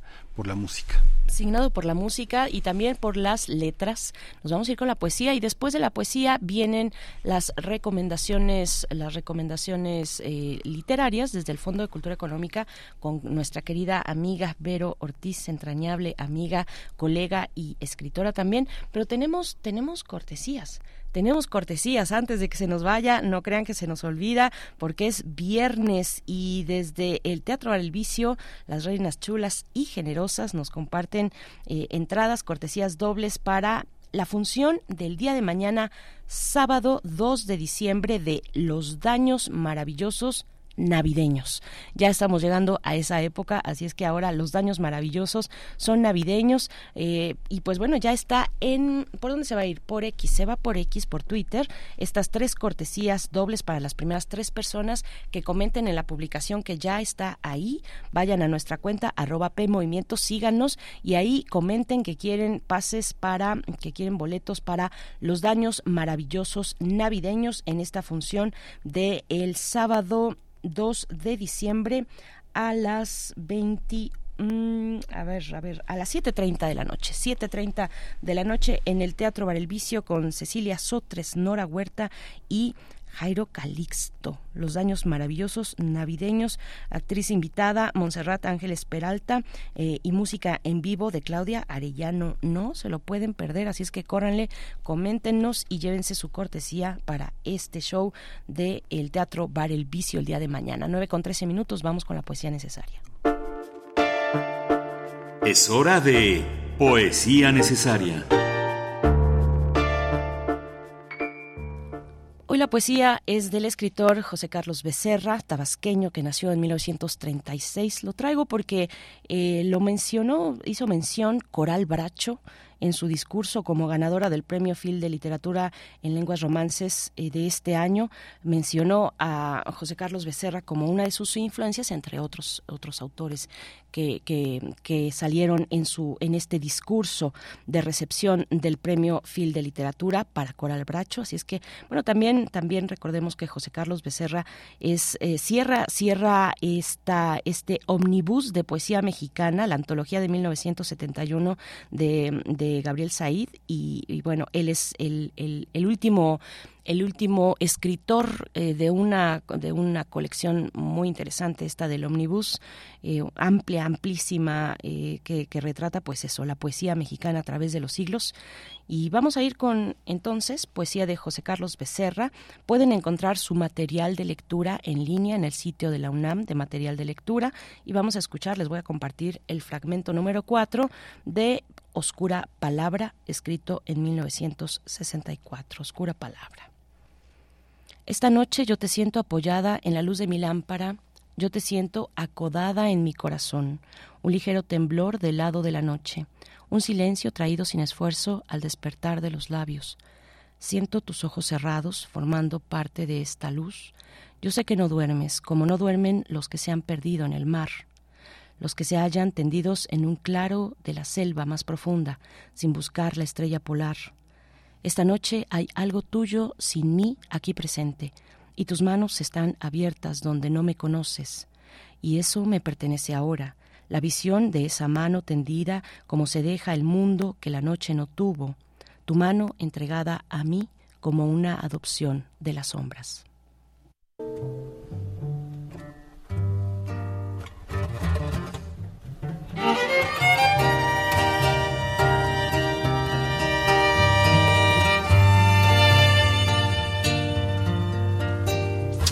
Tiene una mirada ebria de palabras y poesía.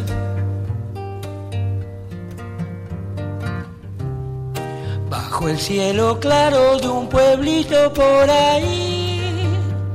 Ah, un mundo imaginario hecho de ilusiones coloridas. Y el amor en su caballo y es feliz. Y la primera es la verdadera nena. Y la segunda que no te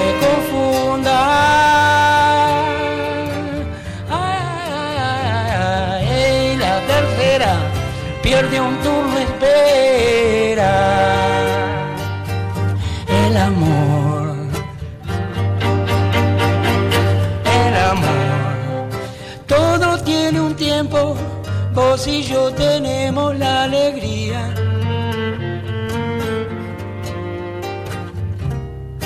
de Tener espacio adentro de este corazón.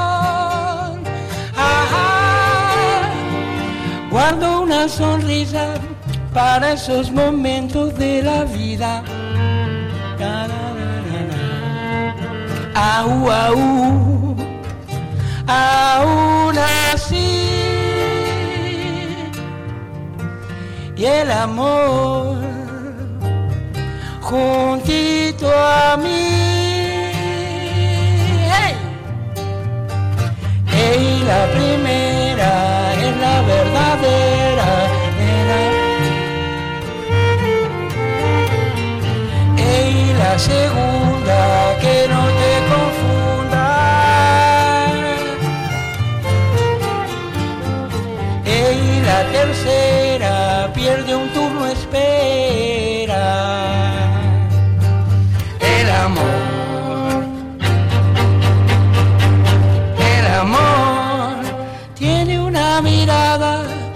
ebria de palabras y poesía. Bajo el cielo claro de un pueblito por ahí. Ah, un mundo imaginario hecho de ilusiones coloridas. Y el amor monta en su caballo y es feliz.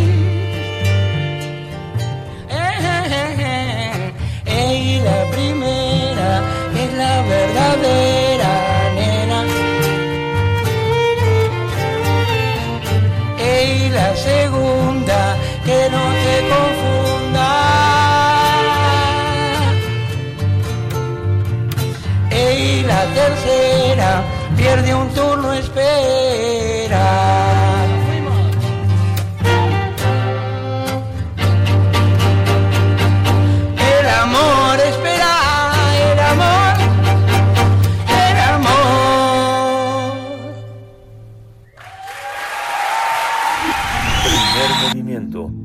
Hacemos comunidad con tus postales sonoras. Envíalas a primermovimientounam.gmail.com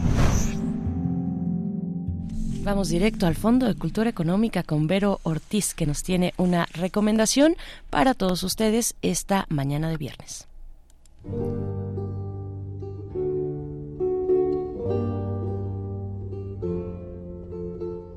Les saludo con muchísimo gusto a ustedes, los, las seguidoras de Primer Movimiento y desde luego a todo el equipo que lo hace posible. En la colección Historia del Fondo de Cultura Económica no podría faltar un diccionario medieval y menos si es de dos autoridades en la materia, Chiara Frugoni, reconocida académica italiana especializada en esta época y en la historia de la Iglesia, recientemente fallecida, y Alejandro o Alessandro Barbero, profesor de Historia Medieval de la Universidad de Piamonte Oriental, escritor y ensayista prolífico, colabora en la radio y TV italianas. Ambos investigadores se dieron a la tarea de simplificarle la vida a los estudiantes y amantes de este tema a través de un diccionario. Los autores seleccionaron más de mil palabras y conceptos referidos a la historia medieval con sus definiciones y significados precisos. Además de ser un libro fácil de consultar, evita la confusión de términos o el uso impreciso de palabras a menudo empleadas erróneamente. Nos explican los autores. Este diccionario es resultado de la experiencia que ambos tuvieron con sus estudiantes a través de los años. Frugoni y Barbero solicitan en el prefacio de este diccionario medieval que los lectores, las lectoras, les hagan llegar solicitudes de inclusión, de nuevos términos o propuestas de mejoramiento de los que aquí se presentan. Y para darles un ejemplo, me permito seleccionar tres términos con sus significados. Cenobita, con B grande, el monje que vive en comunidad, su experiencia religiosa contrapuesto al ermitaño que la vive en soledad. Grossatore es el funcionario que tenía la tarea de transcribir el pergamino con caracteres nítidos y más grandes que las cursivas usadas en las minutas y los documentos expedidos por la Cancillería. Runcarios del latín medieval roncaria, terrenos a roturar. Es el nombre dado en Alemania a los humillados de Lombardía.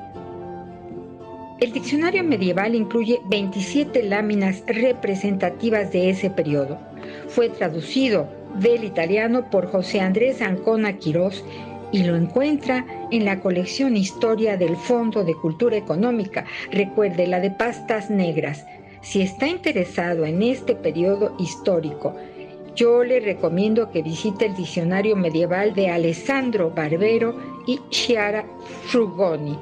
Pasará un rato muy ilustrativo y se divertirá recordando algunas películas y novelas sobre personajes que vivieron en esa época porque leer divierte y enseña.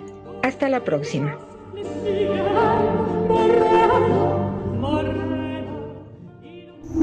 Primer movimiento.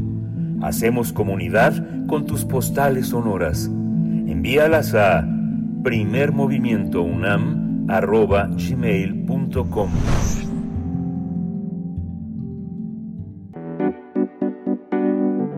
La mesa del día.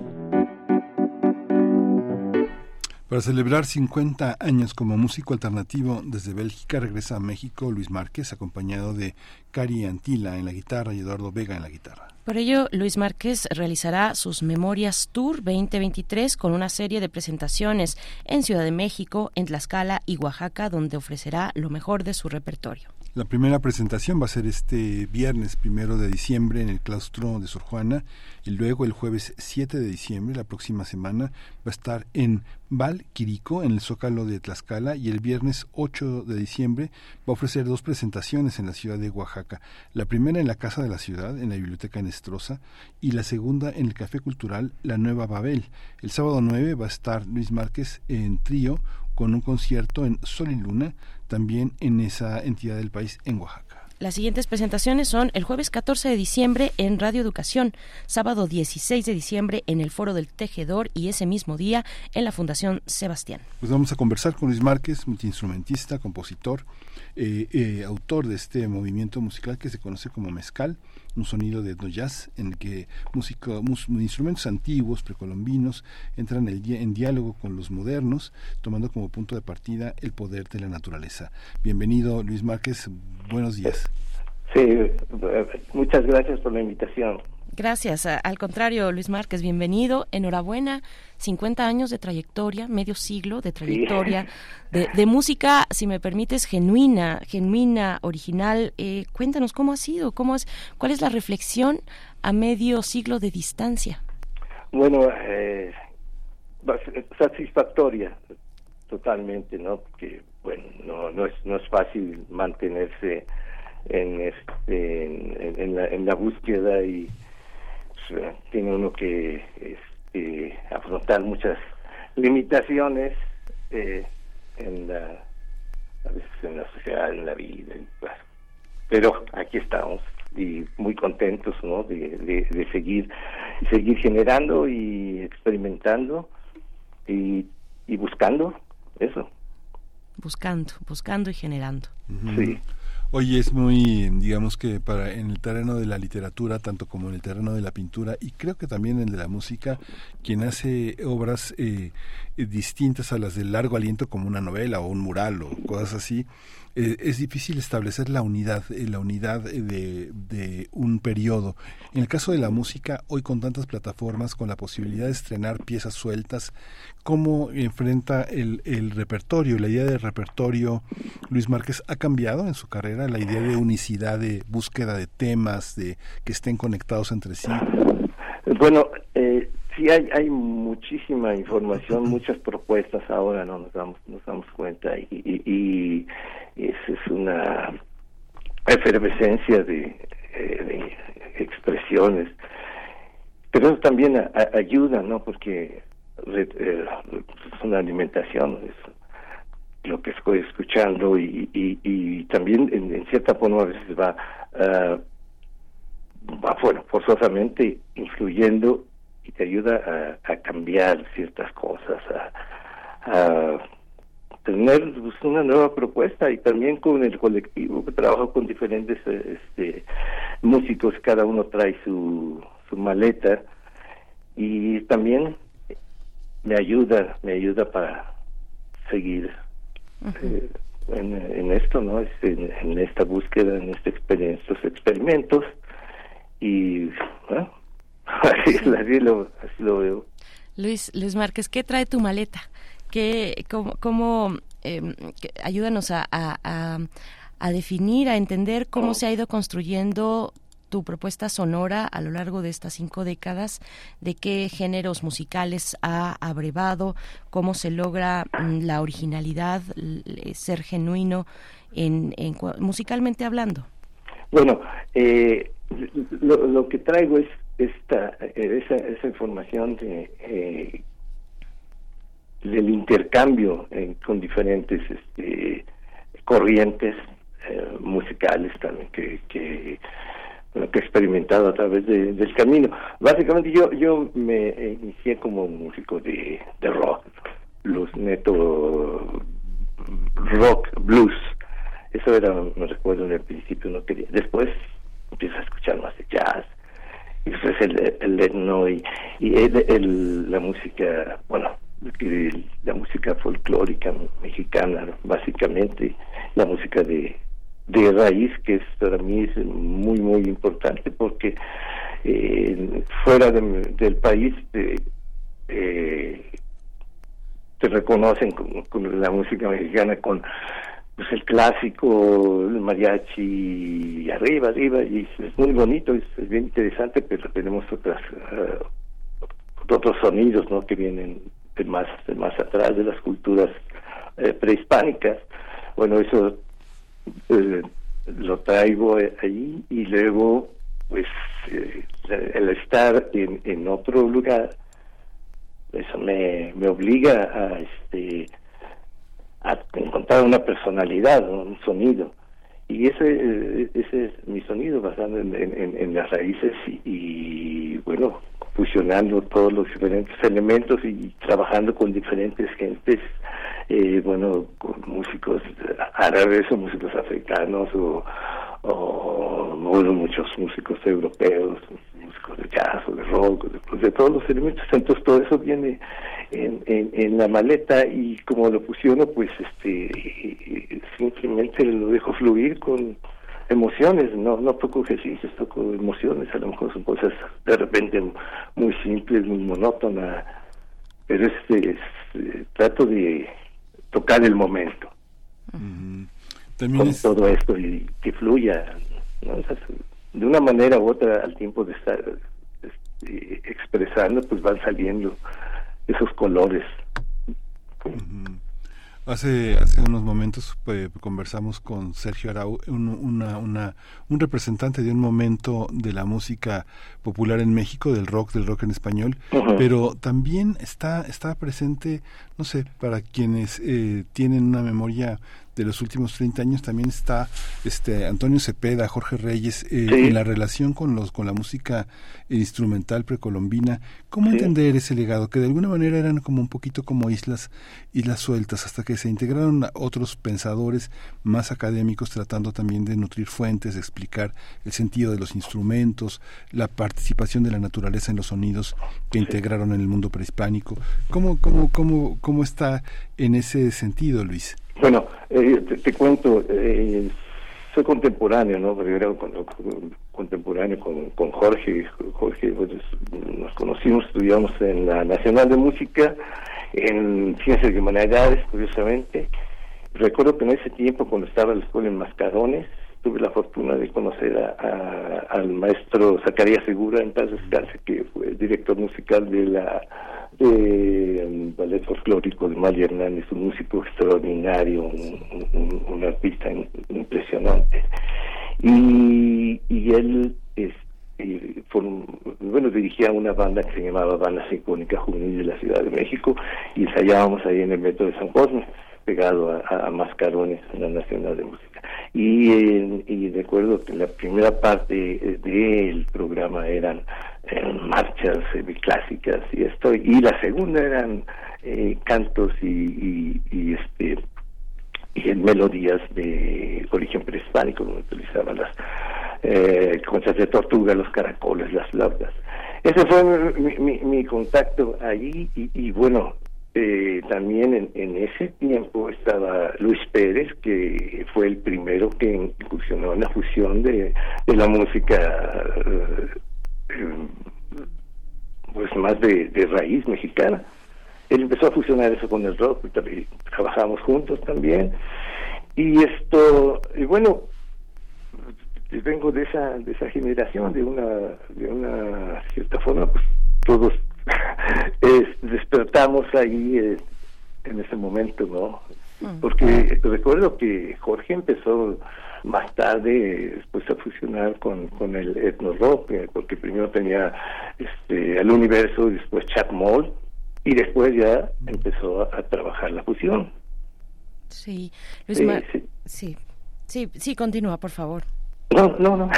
queremos, queremos escuchar música, queremos escuchar tu música, pero antes háblanos, vamos a escuchar de, de este material reciente que has lanzado este año 2023, Memorias, y que estás presentando en el tour. Ya hemos hablado de, eh, en la introducción, dimos algunas de las presentaciones eh, hacia el cierre de este año.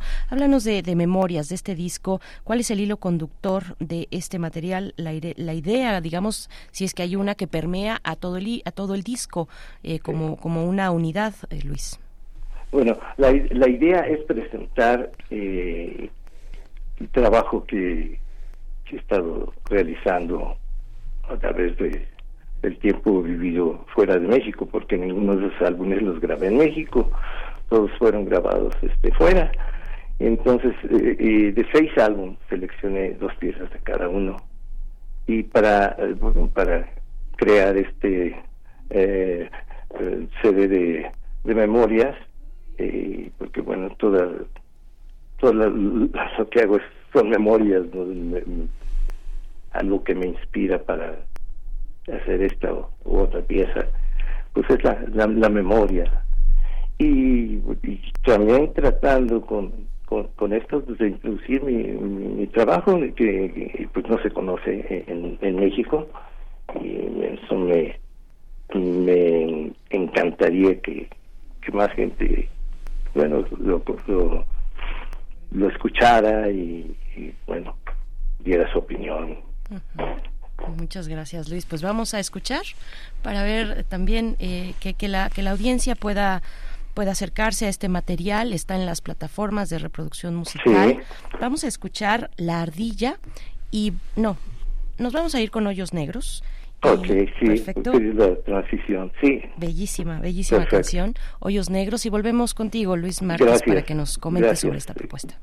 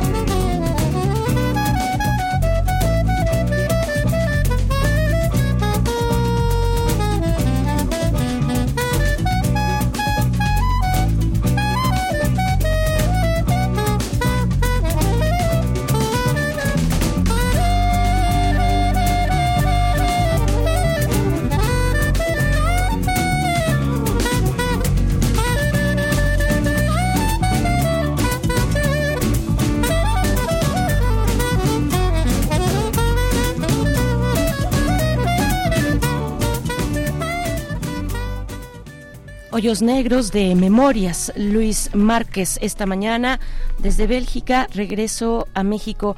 Eh, Luis, ¿qué, ¿qué, qué, acabamos de escuchar? Cuéntanos un poco de Hoyos Negros. Bueno, eh, si, si se nota y la, toda la, la transición y, y bueno, cómo nace la pieza con estos sonidos eh, de del espacio, de la, naturaleza, y, entonces el, el camaleón cantando, y es esa ocarina, que es muy profunda y, muy eh, simbólica también, porque reúne los cuatro elementos, ¿no? Que son el,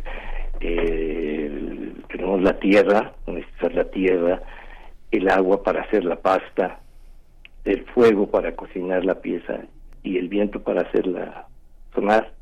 Entonces, ahí hay una fuerza con esta ocarina y, ese canto profundo. Después entra el caracol, que es el símbolo de Quetzalcóatl, el dios del viento. Sin viento, sin aire, no hay vida, ¿no? Nada se mueve. Y el silbato de viento también prehispánico. Y el caracol lleva, lleva el tema. Después ya vamos desarrollando. Entramos con el saxofón un poco, utilizando formas más, eh, un poco modal un poco atonal de repente, eh, porque son hoyos negros también en la memoria. Esa es una diferente visión. Después entraría el, más eh, Stroy Jazz con el, solo de la guitarra. Y bueno, ahí se ve, se, siente esa transición ¿no? del, del, étnico al, al moderno. Ese, a, grosso modo, eso es como lo que puedo, puedo explicar de la pieza. Sí, eh, te comentábamos fuera del aire, eh, Berenice y yo, la, la, vida también en otras geografías, en otros territorios. ¿Cómo, cómo, ¿Cómo te has adaptado, cómo has vivido en otros horizontes mirando México desde lejos, aunque siempre la música es una manera siempre de estar cerca, pero ¿cómo ha sido esa experiencia, Luis? Bueno, esto que me ha mantenido también eh, es siempre el, amor y el respeto a mi a mi herencia, a mi cultura, a, mi país, mi, mi familia, mis amigos. Y esto, y, me ha ayudado también a, mantenerme, ¿no? Porque ya después de un tiempo, no queda siempre esto, pues llegas a esa melancolía, ¿no? Quieres estar en, tu tierra y, y, también para expresarte, ¿no? Expresarte. Eh, no solamente con el lenguaje normal, pero con el lenguaje musical es más fácil que aquí, si, si toco con diferentes hermanos mexicanos, pues nos vamos a entender, vamos rápido al, al punto. Allá es un poco más difícil porque, bueno, pues este, son otras influencias, otras culturas también. Pero eso también me ha, me ha dado uh, pues, una satisfacción de que se interesan en cierta forma en, en nuestra cultura. Al empezar a tocar, pues ya empiezan a escuchar la música mexicana y empezamos a, platicar y esto, y así se informan y, y, bueno, esto me hace sentir eh, bien, de decir, bueno, estoy haciendo algo para eh, difundir este, mi, cultura, ¿no? Y porque no solamente en la música, ¿no? También he estado experimentando con, con este cosas de piezas de, teatro, todo para, eh, bueno, dar una, una visión de, de, de, México, ¿no? sí. Luis, bueno, vamos, vamos al cierre, al cierre de, la conversación. De nuevo, invitar a la audiencia a que consulte las fechas en el claustro de Sor Juana esta esta tarde, esta tarde noche en el claustro de Sor Juana. Después eh, te vas a Tlaxcala, a Oaxaca, vuelves a Ciudad de México el 14 de diciembre en Radio Educación, jueves 14, el 16, en el Foro El Tejedor y también en la Fundación Sebastián. En la fundación. Sí. Eh, cuéntanos, bueno, vamos, vamos ya a este, a este cierre, em, pues para, para, para que nos comentes un poco, para que también eh, pues puedas eh, invitar a la audiencia a que se acerque a este, a este trabajo tuyo. Nos decías, tu trabajo no se conoce en México. Te acompañan en estos conciertos Cari Antila. Cari Antila, sí, un guitarrista finlandés y Eduardo Vega, cuéntanos de, de quiénes están contigo. chileno. Sí, bueno, Cari es un, guitarrista finlandés, ya tenemos trabajando varios años y este y bueno, eh, eh, él es un guitarrista de, jazz, de jazz y yo también pues, estaba haciendo antes de venir a gira de su disco y bueno, pues todos andamos este generando y un excelente, un excelente guitarrista y muy buen, muy buen, buen amigo. Y el otro es Eduardo Vega, es un guitarrista chileno que, bueno, él tiene también toda su vida viviendo, viviendo, si se parece, después en, en Bélgica y guitarrista de jazz también, pero él ha trabajado mucho también con, con este otros proyectos más de, eh, de música árabe, árabe, árabe, música árabe, sí, y, y ska. Entonces tiene también una, una influencia muy especial y un, sonido también especial, porque eso también te da un sonido, ¿no? Que pienso que es lo más importante, lo que cada músico busca, un, un, ser, ¿no? No es, no es tocar los ejercicios del virtuosismo, sino ser, ¿no? Es eh, tener que suena ya que reconozcan por, por el por ese sonido, por, lo que dices. Y eh, eh, ellos, eh, yo pienso que ellos lo tienen. Muchas gracias, muchas gracias. Luis Márquez, multiinstrumentista, mucha mucha vida para esta gira, muchos muchos encuentros. Muchas gracias por haber estado con nosotros. Muchas gracias Estamos en contacto.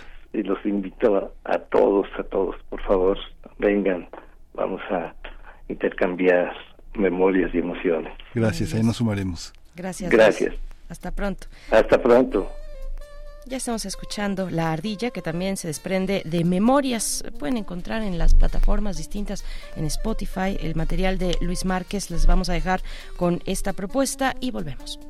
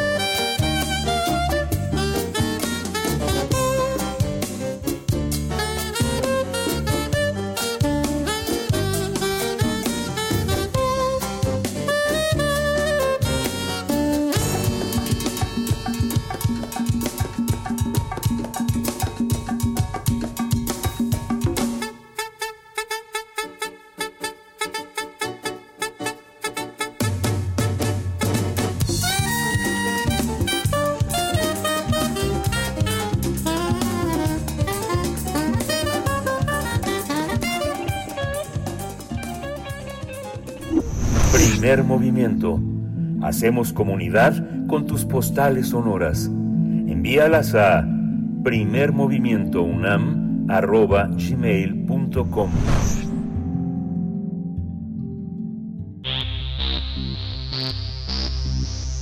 De festivales, ferias y más. Recomendaciones culturales. Queremos compartirles la propuesta musical de Franz Ávila, cantautor. Estudió composición en música popular contemporánea y la música que crea la denomina pop chido por la mezcla de géneros como el blues, el folk, el funk y el rock. Y está con nosotros esta mañana eh, Franz. Gracias, gracias y buenos días. ¿Cómo estás desde, desde Iztapalapa? Como dicen los, los clásicos, desde Iztapalapa para el mundo. ¿Cómo te encuentras? Así es, buenos días desde Iztapalapa para el mundo. Acá andamos ya fotografiando. Muchas gracias por la invitación y saludos y abrazos a todo el público de Radio UNAM. Muchas gracias, Franz Ávila. Cuéntanos cómo, cómo, en qué consiste la, la propuesta musical y dónde van a estar presentándose y compartiendo con el público. Miran, el, mi proyecto solista, que es Franz Ávila, que lo denomina pop chido, es esa mezcla de géneros que en realidad se refiere a todo lo popular, a hacer música con toda la música que sea popular para hacerla o reivindicarla se podría decir no el rock el pop también puede ser contestatario no solo no solo el rock y el pop también puede ser buena onda puede ser chido puede tener calidad puede ser eh, música de mucho valor y con un mensaje social importante y artístico también. Entonces de eso se trata el pop chido por eso lo denomino así y bueno próximamente tengo un estreno de una canción la siguiente semana el, el siguiente viernes 8 de diciembre estrena una canción en YouTube y en todas las plataformas digitales que se llama se llamará La Belleza.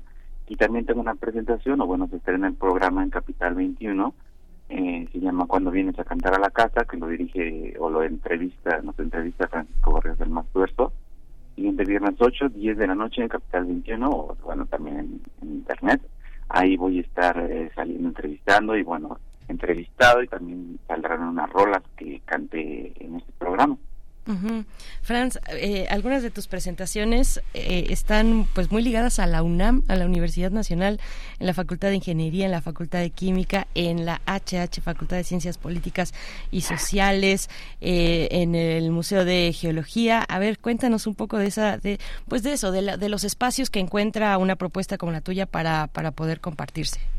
Así mero, pues yo también me puedo este, decir con orgullo que soy universitario, yo estudié en Prepa 5 la mejor, la, mejor prepa de todas. también en la varias veces heroica este, Escuela de Filosofía y Letras, Facultad de Filosofía y Letras, estudié Historia. Entonces, eh, pues sí, exactamente, tuve como varios amigos, obviamente de la prepa, y cuando pasé a la universidad, pues siempre uno busca eh, tocar como en la UNAM, ¿no? Estos grandes festivales que tienen en la UNAM, o estos eventos culturales que organiza la UNAM, y bueno, con otras bandas a través de varios años, de cuando estaba en la carrera, llegué a tocar en algún otro lado y ahora que tengo mi proyecto solista, bueno, pues busqué este, eh, cómo tocar en la UNAM y en efecto casi toda mi carrera de presentaciones, eso es algo que le agradezco muchísimo a la UNAM, que es un espacio abierto donde he podido tocar mis canciones sin ningún problema, sin ningún tipo de, no sé, de censura o de requerimiento, porque luego en otros lugares públicos como bares, no sé, o foros, te piden tocar algún tipo de cover o canciones conocidas como para el público y en la UNAM pues para nada. Entonces he tocado efectivamente en la Facultad de Ingeniería, Química, en, Ciencias Políticas, ahí en Polacas, ¿no? En el Museo de Geología. Entonces, eh, y bueno, próximamente el año que viene, cuando empiece el semestre, eh, ya podré también anunciar, esperamos que otras, algunos otros eventos en, a lo mejor en ciencias políticas y en, en, otras facultades, porque me encanta tocar en la UNAM siempre nos abren las puertas a todos los músicos, los artistas. La verdad es que eh, yo siempre agradecido con la UNAM y son los eventos que me gustan porque es eh, la cultura en la universidad y además, ¿qué más que pues, con chavos que están estudiando la, la licenciatura y puedes ver su reacción genuina de que pues no conocen tu música y ahí te das cuenta, ¿no? Si, sirve, ¿no? Si les gusta o no. Entonces, yo fascinado y sí, sí me encanta. Hay una, hay una idea, te escucho, Franz, y veo, eh, hay una voluntad también de, de ser un buen músico local. ¿no? Yo creo que en, eh, en el mundo la idea de éxito que nos han vendido es tan fuerte que finalmente cuando se conoce la música prácticamente toda es local, toda se hace para una banda de amigos, eh, la gente que hace posible la escucha, la corrección, el gusto.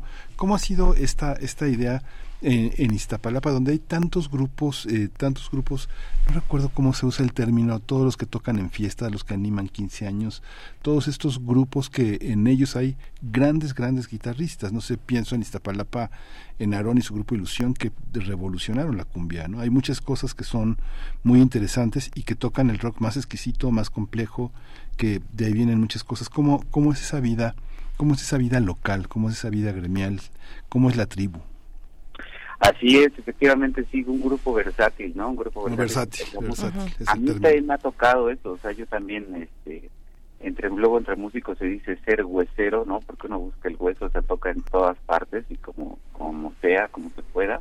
en efecto en grupos versátiles que en un grupo versátil te puede tocar salsa, rock, cumbia, rock and roll, jazz, eh, pop, eh, rock, todo lo que esté de moda es como un conglomerado, ¿no? De ahí siento que la escuela de músico versátil es eh, fundamental para casi todo músico porque toca todos los géneros en cuatro horas, ¿no? O sea, pasas de algo tranquilito para la comida, algo para bailar, algo para romancear, este, en, todos los géneros tienes que aprender y tocar y la verdad es que todos pasamos por eso en Zapalapa sabemos muchos músicos o muchos grupos así que de ahí es como a lo mejor nuestro mayor ingreso pero todos creo que tenemos un segundo grupo eh, donde hacemos nuestros propios proyectos donde componemos nuestras canciones algunos tendrán como música de rock urbano otros tendrán más rock otros tendrán más salsa cumbia etcétera pero siento que esta eh, habíamos muchos músicos que siempre existe la parte creativa, que es a fin de cuentas para lo que es el arte, para crear, ¿no? Uno nos encanta tocar y reproducir canciones o música que ya existe, pero también está esa parte de la creatividad y de proponer. A lo mejor no será lo más exitoso del mundo, pero quedará ahí para un legado, como tú dices, muchos músicos aquí de barrio, callejeros, eh, que tienen sus canciones que a lo mejor no tienen la posibilidad de grabarlas o grabarlas de manera muy sencilla pero ahí quedarán a la posteridad como un registro de su voz, de su creatividad. Entonces, eh, así se vive, siento que, sobre todo en Iztapalapa, en el barrio, de todo te encuentras a muchos cantautores muchos músicos callejeros que tienen sus canciones y muy buenas canciones y muy buen talento, la verdad. Sí, Franz, pues eh, para, para despedirnos, nos vamos a, vamos a despedir con, con Colibrí. Eh, que nos puedas hablar un poquito de ella y, creo que es en esta canción donde haces mención de algunas influencias tuyas. Em, eh, Álvaro Carrillo, por ejemplo, en fin, este, Natalia, Natalia Lafourcade, creo que sí es en esta canción. Eh, cuéntanos un poco de ello, a propósito, cuéntanos de tus influencias musicales y cuéntanos de qué va Colibrí para despedir esta charla. Aquí es, eh, Colibrí es una canción que nació como una canción de amor, pero también se convirtió después en una canción homenaje para todos mis grandes ídolos musicales que he tenido, eh, sobre todo para componer, para hacer canción, para ser cantautor. Entonces, de esta canción, bueno, puse nombres, ahí el público a ver si los reconoce, de grandes compositores latinoamericanos como Atahualpa Yupanqui, y Zaparra, que me influyeron directamente para hacer canciones. Bueno, también presidente Manuel Terrar, Juan Gabriel, bueno, en fin, ya la escucharán. Es una canción que hice cuando estaba la pandemia, entonces eh, me sinteticé, me puse a pensar y dije, a ver, ya tengo que sacar esta canción. Es una canción que llevaba en proceso dos años, que ahí lo digo en la canción, y, y no más no salía, y entonces de repente salía así toda en, no sé, ocho minutos a lo mejor que me senté a escribirla. A lo mejor el encierro sirvió, la pandemia, no sé, entonces ya la tenía y dije, a ver, tengo que acabar esta rola, y así en diez minutos ya estaba la canción hecha. Y así salió y, y la hice, entonces habla de todos mis eh, influencias musicales como cantautor, grandes compositores que yo admiro muchísimo, ¿no? Entonces traté de hacerles un breve homenaje en esta canción y bueno, siempre es para mí un gusto que el público la pueda escuchar y que pueda ver cuántos se identifican. Los hago como concurso de a ver cuántos se identifican. Pues muchísimas gracias, muchísimas gracias Franz Ávila por esta mañana. Nos despedimos con con una rola con una rola tuya con Colibrí que este que es parte de parte de este de este repertorio y de esta propuesta musical. Te agradecemos mucho que hayas compartido con nosotros pues este todo este sentimiento y esta propuesta esta energía que viene de este pop chido. Gracias Franz. gracias. Hasta pronto. Lo pueden seguir en sus redes sociales, Franz con Z, Franz Ávila G, así está en X. Y con esto despedimos la emisión 9 con 58 minutos disfruten el fin de semana. Nos encontramos el lunes. Nos vamos, Miguel Ángel. Nos vamos. Esto fue Primer Movimiento. El mundo desde la universidad. Como las que hiciera Joan Manuel. Este es un intento más de decirte que te quiero y que eres todo para mí. Y decirlo como Juan Gabriel. Y así lo intento y así escribiendo y tachando las ideas que no sean dignas de este amor. Y tan solo quisiera que salieran las palabras de Sabina en estos versos, pero no puedo, porque tan solo soy un soñador.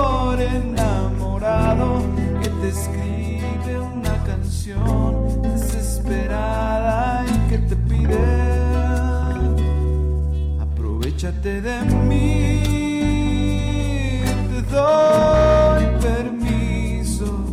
Ya no soy yo mismo y con frenesí, como los colibríes, pero con frenesí, yo soy un colibrí.